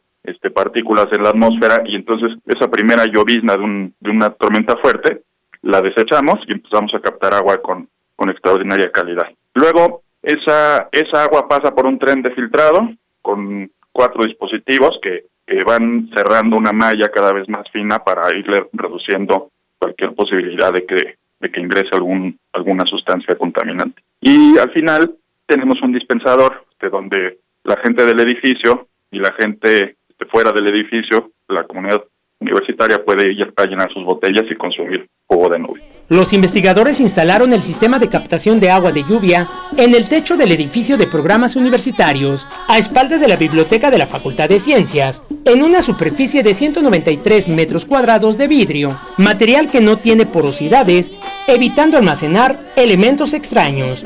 Ahí se capta el agua y se conduce mediante tuberías de polipropileno a un tanque. Cabe señalar que el sistema llamado Tlaloque fue creado y probado por una pequeña empresa, Isla Urbana, integrada por un grupo de emprendedores universitarios que obtuvieron un premio por su eficiencia. Se trata de un conjunto de recipientes que van filtrando el agua de los componentes de la atmósfera que arrastra la lluvia. El Tlaloque puede captar hasta 400 litros de agua, la cual es almacenada en dos tanques de 30.000 litros cada uno, totalmente limpia y potable. Este sistema funciona ya en Ciudad Universitaria y se busca replicarlo en las diferentes entidades educativas, de investigación y culturales de nuestra máxima casa de estudios. Si deseas más información acerca del proyecto Jugo de Nube, puedes consultar la Gaceta de la UNAM, que se encuentra disponible en línea en el sitio www.gaceta.unam.mx diagonal Jugo de Nube UNAM. Y si tienes alguna duda o comentario acerca de los temas que abordamos aquí en Sustenta, puedes enviarlo a las redes sociales de Prisma RU o directamente en mi Twitter personal. Me encuentras como arroba Daniel Medios TV. Para Radio UNAM, Daniel Olivares Aranda.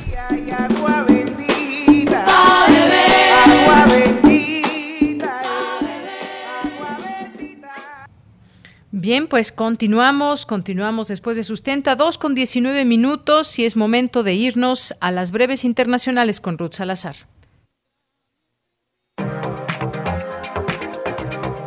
Internacional RU.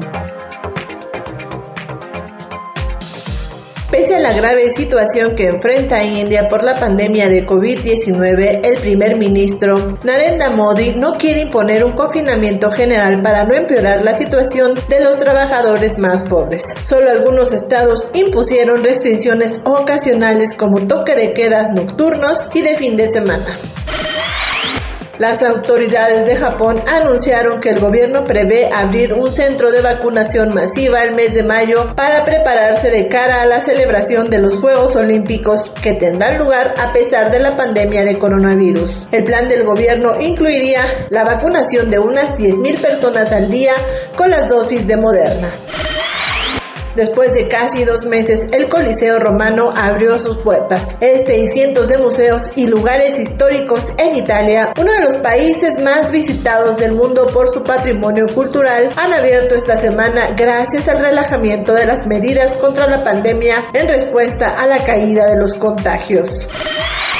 La Agencia de Inteligencia Interior alemana comenzará a controlar a las figuras destacadas del movimiento de protesta contra las restricciones a causa de COVID-19, indicó este miércoles el Ministerio del Interior, porque dijo representan una amenaza para la democracia y mantienen vínculos con la extrema derecha. El Senado brasileño investigará la gestión del presidente Jair Bolsonaro por la pandemia de COVID-19, que dejó 14 millones de casos y 400 mil muertos. Minimizar la pandemia, desdeñar el confinamiento o la mascarilla, promover medicamentos ineficaces y los retrasos en la compra de vacuna forman parte de las acciones promovidas por su gobierno. Con 660 votos a favor, el Parlamento Europeo ratificó el acuerdo de comercio y cooperación con la Unión Europea y Reino Unido tras el Brexit, que entró en vigor provisionalmente el pasado primero de enero. El presidente de Estados Unidos, Joe Biden, revertirá los recortes fiscales que su predecesor, Donald Trump, otorgó a los más ricos para financiar un plan de gasto para beneficiar a la clase media, indicó este miércoles un alto funcionario de la Casa Blanca. Relatamos al mundo. Relatamos al mundo. Tu opinión es muy importante. Escríbenos al correo electrónico prisma.radiounam@gmail.com.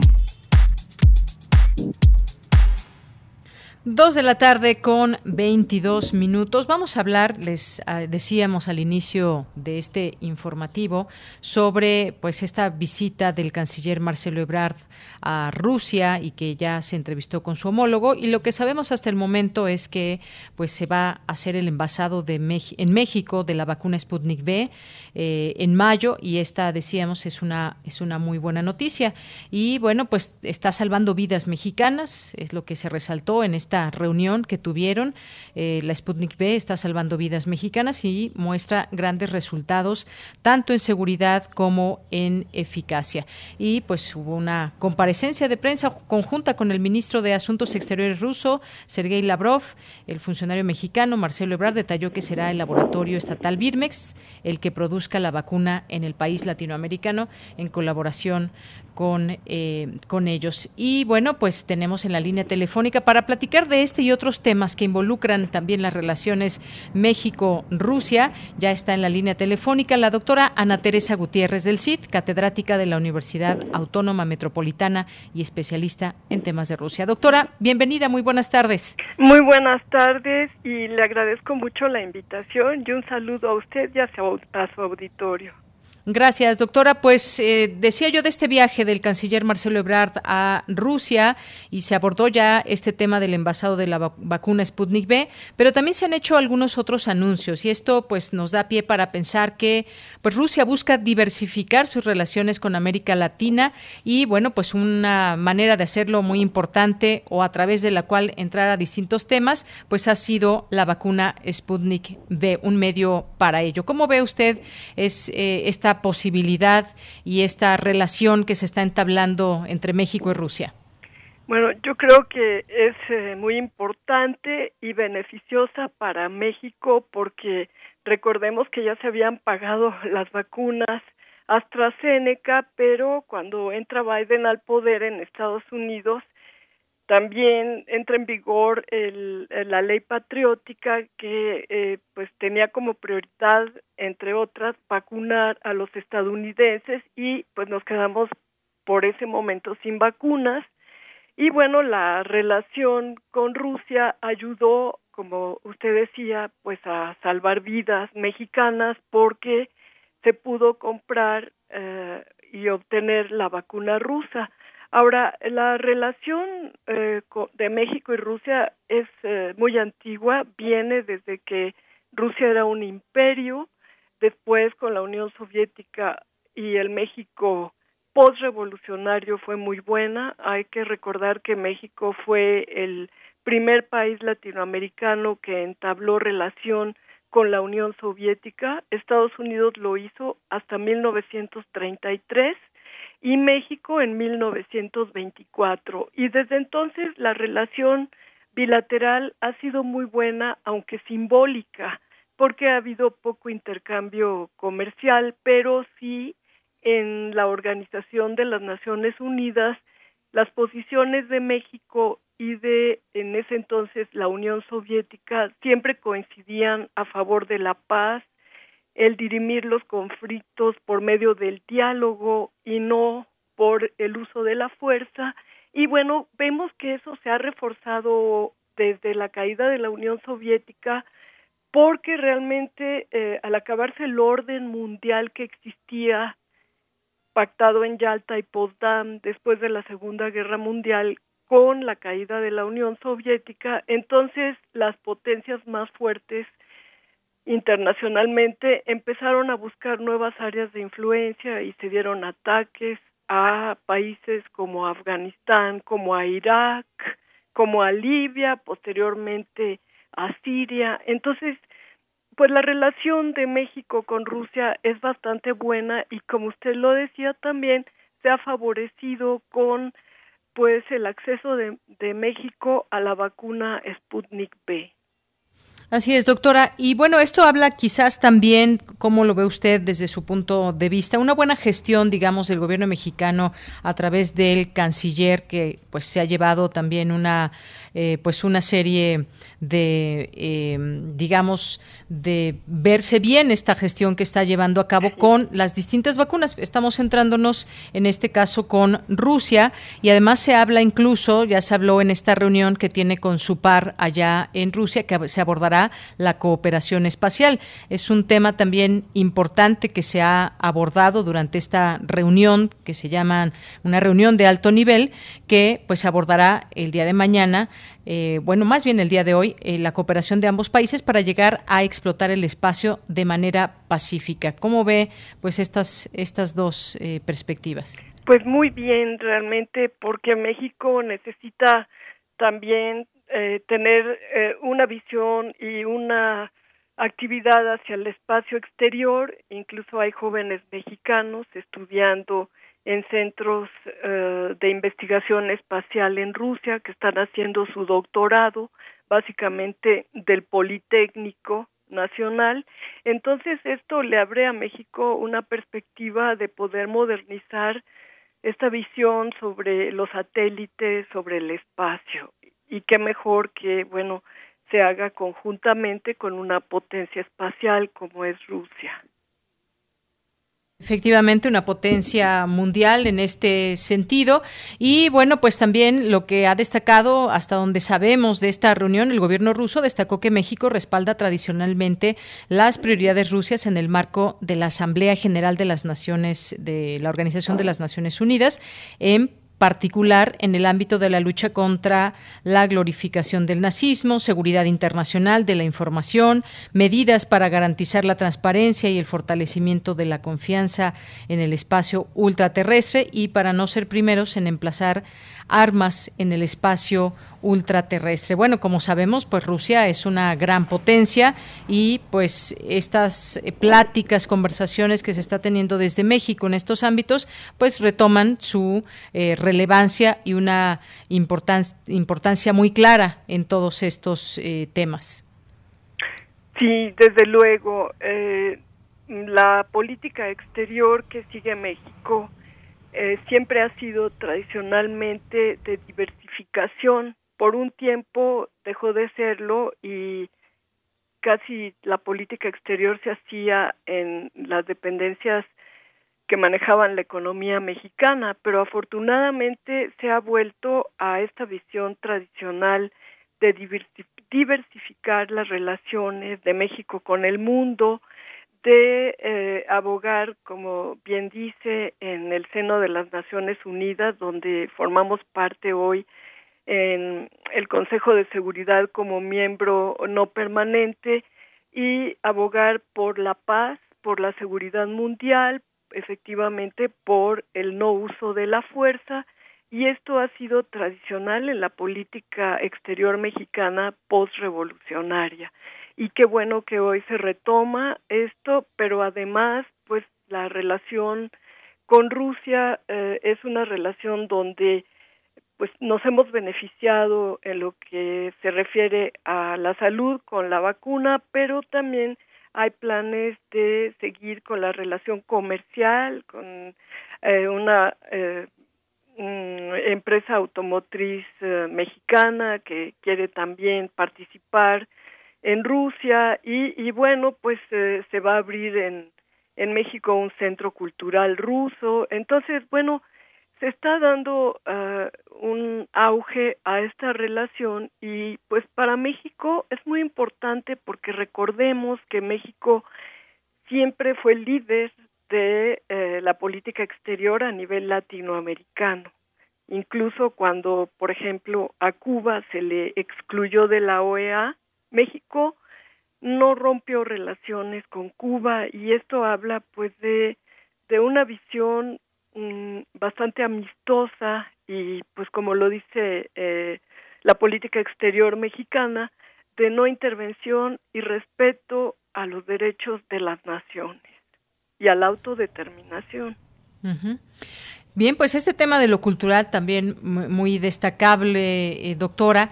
Y por otra parte, pues también el gobierno del presidente López Obrador invita al gobierno de Rusia a participar en las fiestas patrias de México. Es algo que también se dio a conocer en, en esta ocasión, en este, en este día donde pues invita a eh, pues a Vladimir Putin a participar en las fiestas patrias que se realizarán por los 200 años de la independencia. Es decir, además de que se abre esa esta relación, digamos, pues invita a una fiesta muy importante para nuestro país. No sabemos si si ha aceptado esta invitación o no, pero está esta invitación. Ah, sí, bueno, eh, según lo que leí, uh, Lavrov, el canciller ruso, dijo que eh, Rusia participará en la medida de sus posibilidades en esta fiesta. Entonces, pues eh, también por parte de Rusia hay la intención de tener una mayor presencia internacional, sobre todo ahora que hay bastantes problemas en Europa por el caso de Ucrania en donde a Rusia se le acusa injustificadamente de ocupar la parte suroriental de Ucrania, pero pues no es así. Lo que pasa es que desde que llegó el gobierno eh, ucraniano nacionalista, cuando cayó el presidente Yanukovych, entonces eh, Ucrania, que es un país con dos naciones, la ucraniana y la rusa, pero eh, rusos étnicos nacidos en Ucrania fueron desplazados, el idioma ucraniano ya fue el único oficial y el ruso se dejó ya como un idioma no oficial y por lo tanto pues Rusia en estos momentos tiene esta problemática en Europa y, bueno pues qué bien que eh, siga diversificando sus relaciones y hablando en nombre de la paz. Bien, doctora. Y esto que está pasando con México, bueno, algunos analistas incluso han señalado que puede ser, pues también una, una entrada, una posible entrada en la diversificación de relaciones de Rusia, no solamente con México, sino América Latina. ¿Ahí cómo lo ve desde su punto de vista?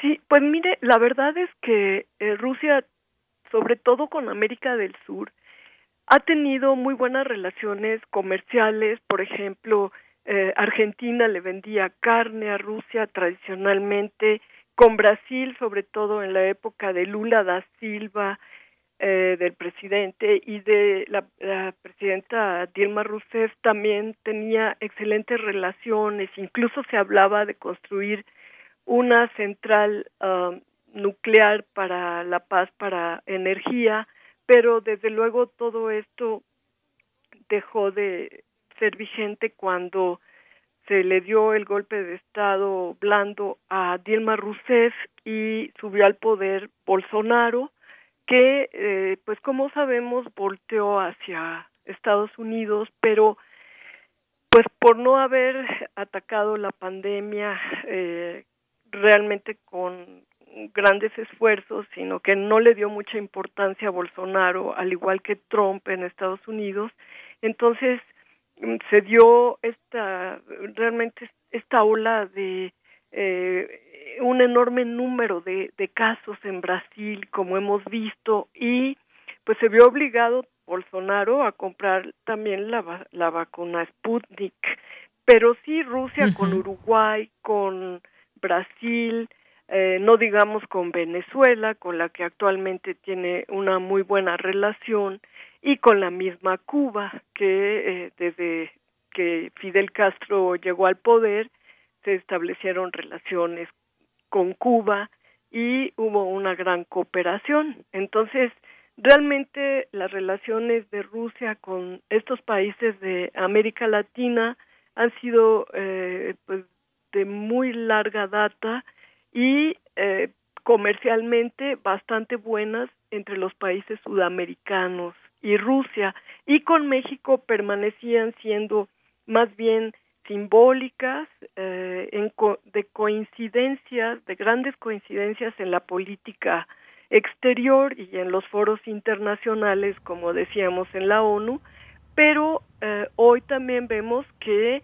se va a dar eh, esta cooperación en, en basar en por Birmex la vacuna rusa en México, tanto la Sputnik B como la Light, que es de sabemos de una sola dosis, y esto amplía las posibilidades, aparte de lo que planteaba usted sobre eh, la cooperación espacial y bueno, eh, en el ámbito cultural, esto abre muchas más posibilidades de cooperación con este país eslavo. Muy bien. Pues doctora, le agradezco mucho esta conversación aquí en Prisma RU que nos permite pues comprender estas relaciones que se van suscitando en el marco de una eh, pues esta situación de pandemia que vive el mundo y cómo ha acercado a unas naciones con otras, ya sea por el tema de las vacunas, ya sea por el tema de la cooperación en algún sentido. Hemos estado viendo también la importancia que hay de la cooperación internacional. Pues doctora, muchas gracias y buenas tardes. Al contrario, le agradezco mucho y eh, pues lo mejor y hay que cuidarnos mucho. Muchas gracias. Claro que sí, hay que seguirnos cuidando, doctora. Gracias y buenas tardes. Buenas tardes, hasta luego. Hasta luego fue la doctora Ana Teresa Gutiérrez del CID, catedrática de la Universidad Autónoma Metropolitana y especialista en temas de Rusia. Continuamos.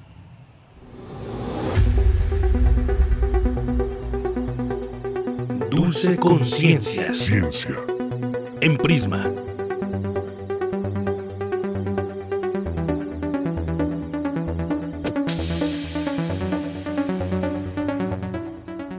Bien, pues ya nos enlazamos con mi compañera Dulce García, que nos presenta su sección Dulce Conciencia. ¿Qué tal, Dulce? ¿Cómo estás? Buenas tardes. Deyanira, muy buenas tardes a ti al auditorio. Así es, Bella, diez minutitos de ciencia a la semana no le hacen daño a nadie. Y hoy vamos a platicar de un tema que nos concierne a todos, Deyanira, el agua. ¿Cómo ves este tema? Pues muy bien, sobre todo cuando siempre estamos pensando en cuidar el agua, en privilegiar, privilegiar su uso, su buen uso del agua que pues es vital para todo ser humano. Así es, Deyanira. Y pues a ver, desde luego, por todas estas cosas que comentas, de dónde nos llega el agua y cuidar esos, esos lugares de donde viene. Pues vamos a platicar sobre los pozos de agua subterránea que están en riesgo de secarse en todo el mundo ya tenemos en la línea a nuestra académica que nos va a explicar toda esta situación, pero antes, ¿qué te parece si escuchamos un poquito de información? Claro que sí, adelante.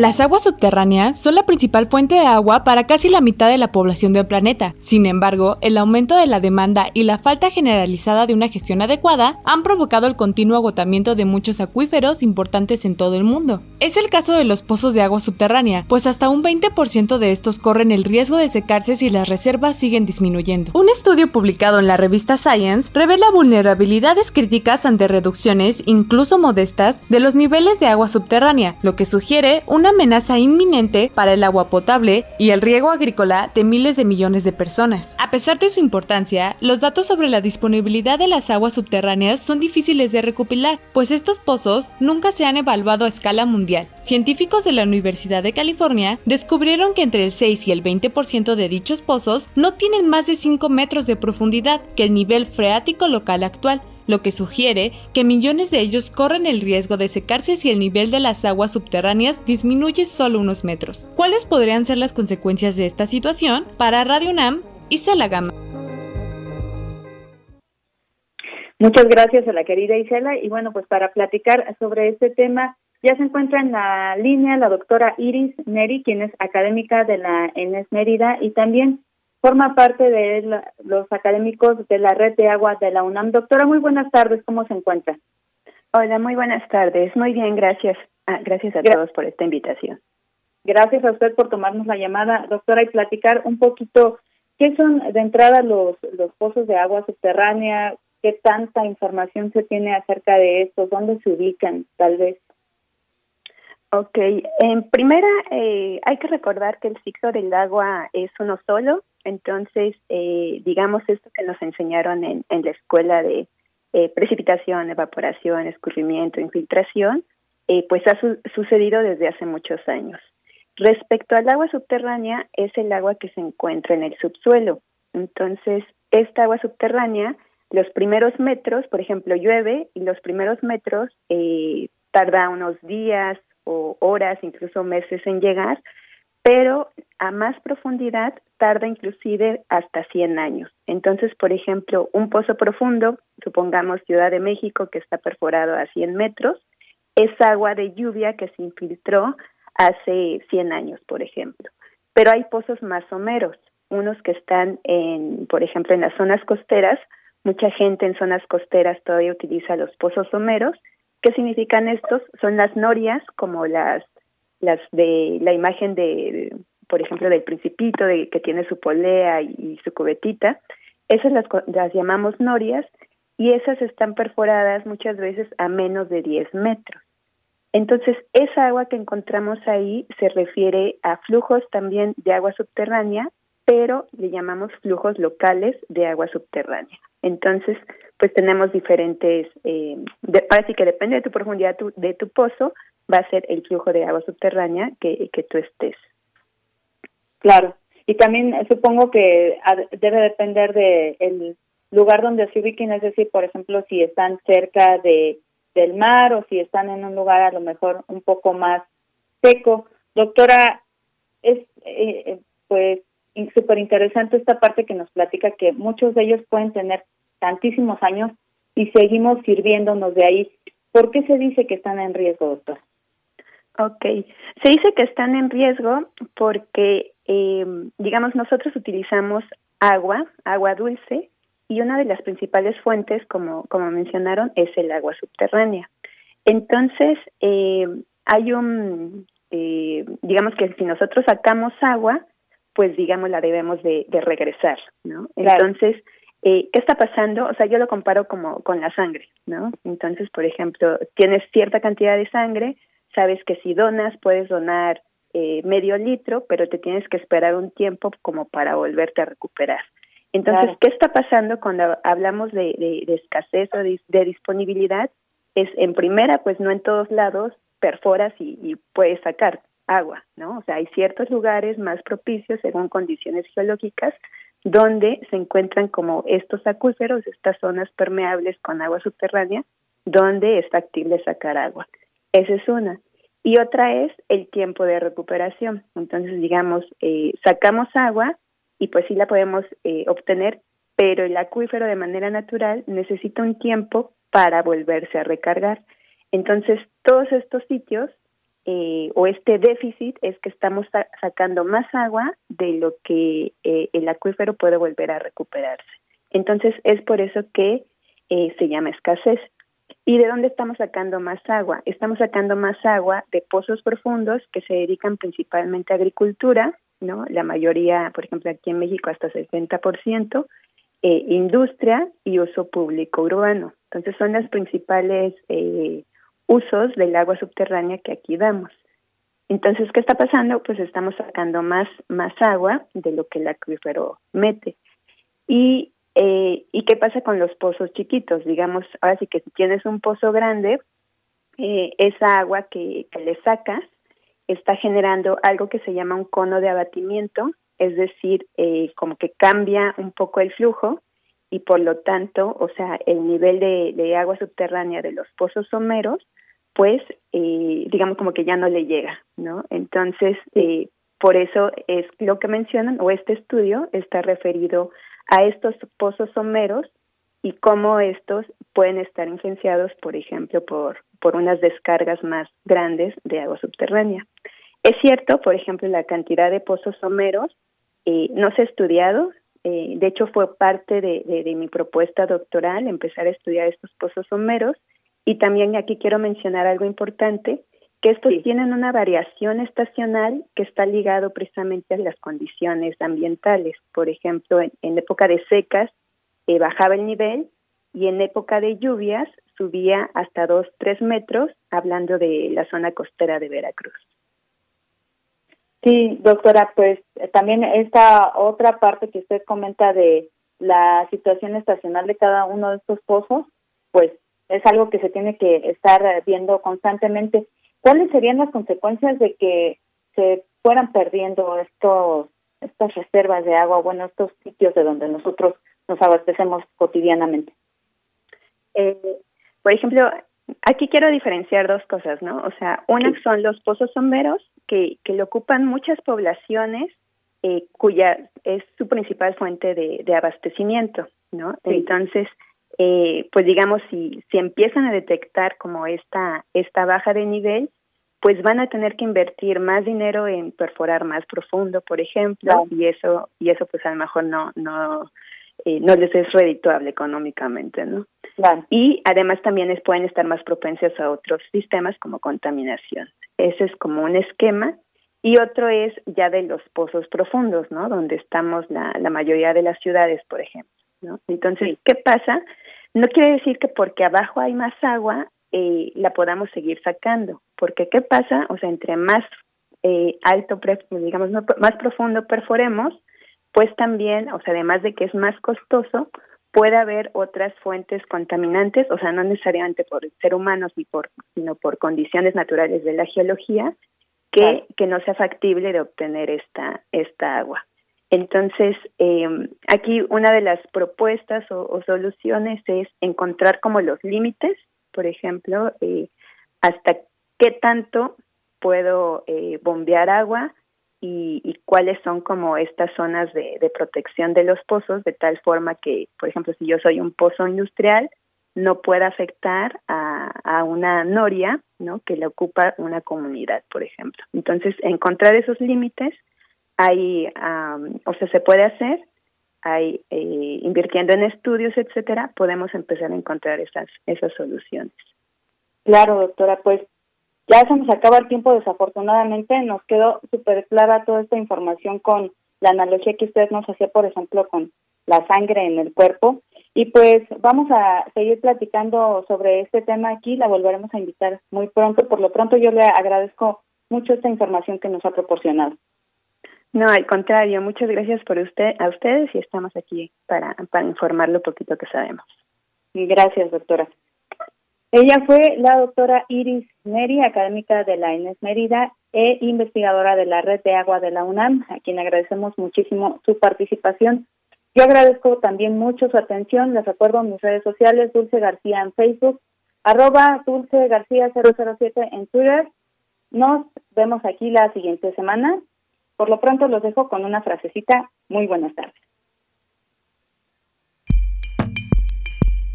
Tienes una cita con un científico. El agua es la fuerza motriz de toda la naturaleza. Leonardo da Vinci.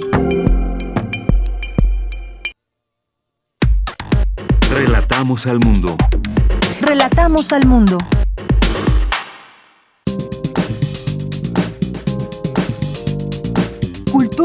RU. Bien, pues nos vamos ahora con Tamara a Cultura. Adelante, Tamara, buenas tardes. Deyanira, ¿qué tal? ¿Cómo estás? Muchas gracias. Ah, qué bien, no te escuchaba. Espero que se encuentren muy bien. Es un gusto saludarles a través de estas frecuencias universitarias. Nos acercamos a la recta final de nuestra transmisión y tenemos información de la máxima casa de estudios. Les comparto que ayer la Universidad Nacional Autónoma de México presentó el programa cultural, académico y artístico México 500 para conmemorar la caída de Tenochtitlán y la consumación de la independencia. Este programa tendrá tres ejes temáticos, histórico, social, cultural y artístico, y reflexión sobre el presente, así como varios ejes transversales, entre ellos pluralidad, inclusión y perspectiva de género. El objetivo de este encuentro eh, no solo es recordar los hechos históricos, sino eh, es hacer un, un juego de espejos entender el pasado del presente y el presente como memoria colectiva para reflexionar y debatir en torno a este suceso que transformó la historia nacional.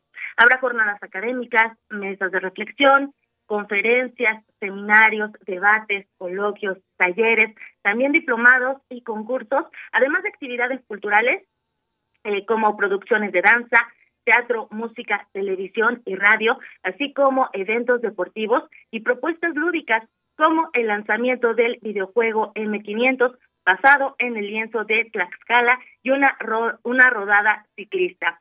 En conferencia de prensa, el doctor Jorge Volpi, coordinador de difusión cultural de la UNAM, habló de los retos de la creación de este proyecto en los tiempos que corren. Escuchemos. Ha sido un esfuerzo colectivo de la universidad en la coordinación de difusión cultural por instrucciones de nuestro rector. Nos correspondió sobre todo la articulación tanto del Consejo de México 500 como la plataforma, tanto la página web como el repositorio con el apoyo, por supuesto, de la DGTIC para tratar de congregar todos los esfuerzos de todas las áreas de nuestra universidad. Entonces se trata de un esfuerzo mayúsculo y colectivo en las que todas las áreas han participado y en las que se han podido integrar por eso un programa tan variado, tan plural, tan rico. Por supuesto, seguimos eh, lo que empezamos a hacer el año pasado en condiciones de pandemia. Todavía en la primera mitad de este año estaremos sin duda en estas mismas condiciones, con actividades que serán sobre todo en línea y a la distancia, pero esperemos poco a poco a partir del segundo semestre ir recuperando actividades híbridas y presenciales. Entonces, por supuesto que ha sido un gran desafío, sobre todo con una universidad eh, tan grande, con esfuerzo mayúsculo de todas las áreas de nuestra universidad, de escuelas, facultades, centros, institutos, todas las coordinaciones, la Secretaría General, la Secretaría de Desarrollo Institucional, en este esfuerzo conjunto que ha sido de una enorme riqueza porque precisamente no se trató nunca de crear un programa en donde se dieran las bases o una serie de lineamientos, sino más bien es un programa que refleja la pluralidad de nuestra universidad, que más bien agrupa todo lo que estas distintas áreas han hecho para mostrar entonces una enorme pluralidad y riqueza.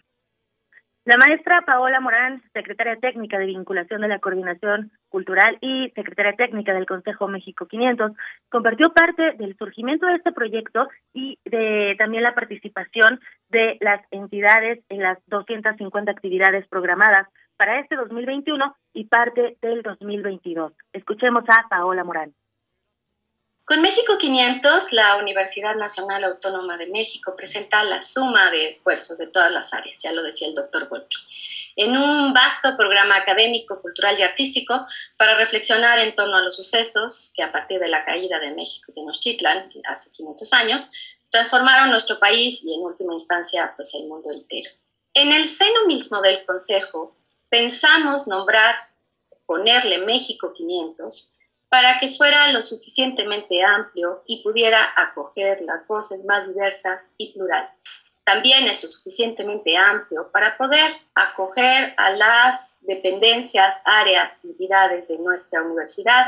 Y ya lo decía el doctor Volpi, dentro de esta conmemoración de México 500 están también los 200 años de consumación de la independencia. Este programa se construyó poco a poco desde el año pasado, desde el 2020, primero con la participación de las áreas que integran el Consejo Asesor, y ahora les contaré también un poco, para después ampliarse gracias a la red de educación continua de la universidad de REDEC. La REDEC está integrada por más de 120 dependencias, además este año cumple también 50 años, y gracias a la REDEC poco a poco se fueron integrando, pues las otras facultades, escuelas, institutos, etcétera, con la coordinación de asuntos internacionales, integramos a las representaciones de la UNAM en el extranjero y como es un programa dinámico, se irán incorporando actividades. También habrá estrenos mundiales durante el Festival Cultura UNAM, a celebrarse del 29 de septiembre al 24 de octubre se presentará por primera vez la producción de danza UNAM, La Malinche, de Paula Villaurrutia.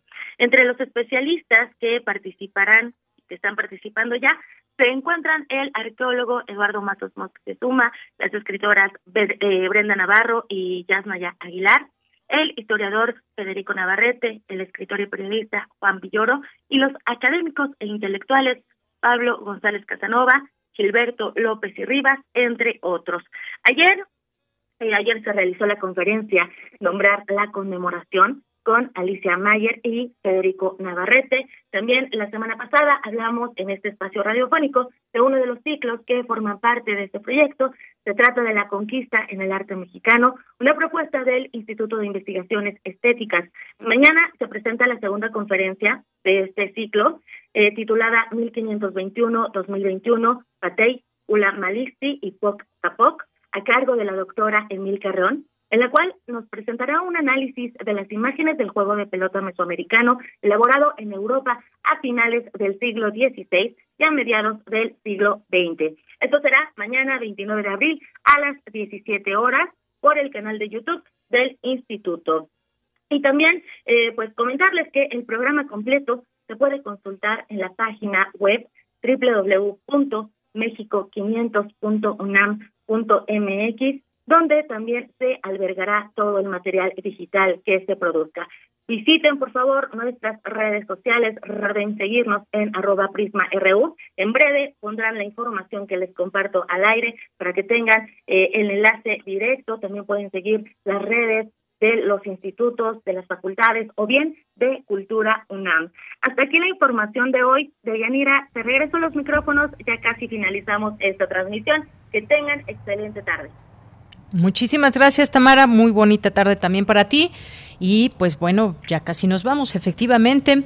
Vamos antes de irnos a comentar alguna información. Hay una nota que, que salió el día de hoy que habremos de analizar también con todo cuidado, donde habla de que la población mexicana es la más golpeada por la pandemia según datos de la OCDE, de la Organización para la Cooperación y el Desarrollo Económicos. Dice que México es el país donde las familias más están resintiendo la baja de ingresos debido a la pandemia de COVID-19 y donde su población reporta mayores dificultades económicas desde el inicio de la crisis, las cuales han derivado en dejar de pagar cuentas, pedir préstamos, eh, pasar hambre, perder su casa o declararse en bancarrota, muestra una encuesta de la Organización para la Cooperación y el Desarrollo Económicos.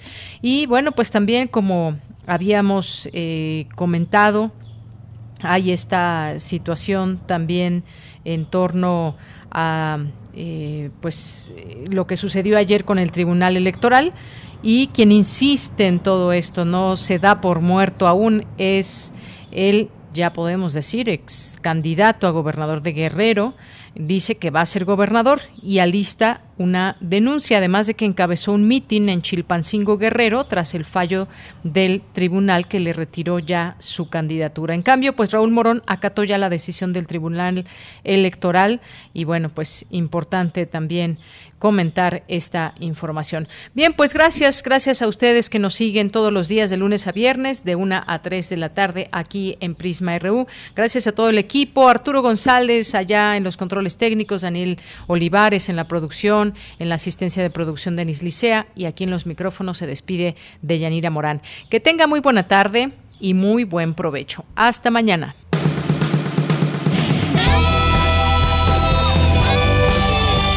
Prisma RU. Relatamos al mundo.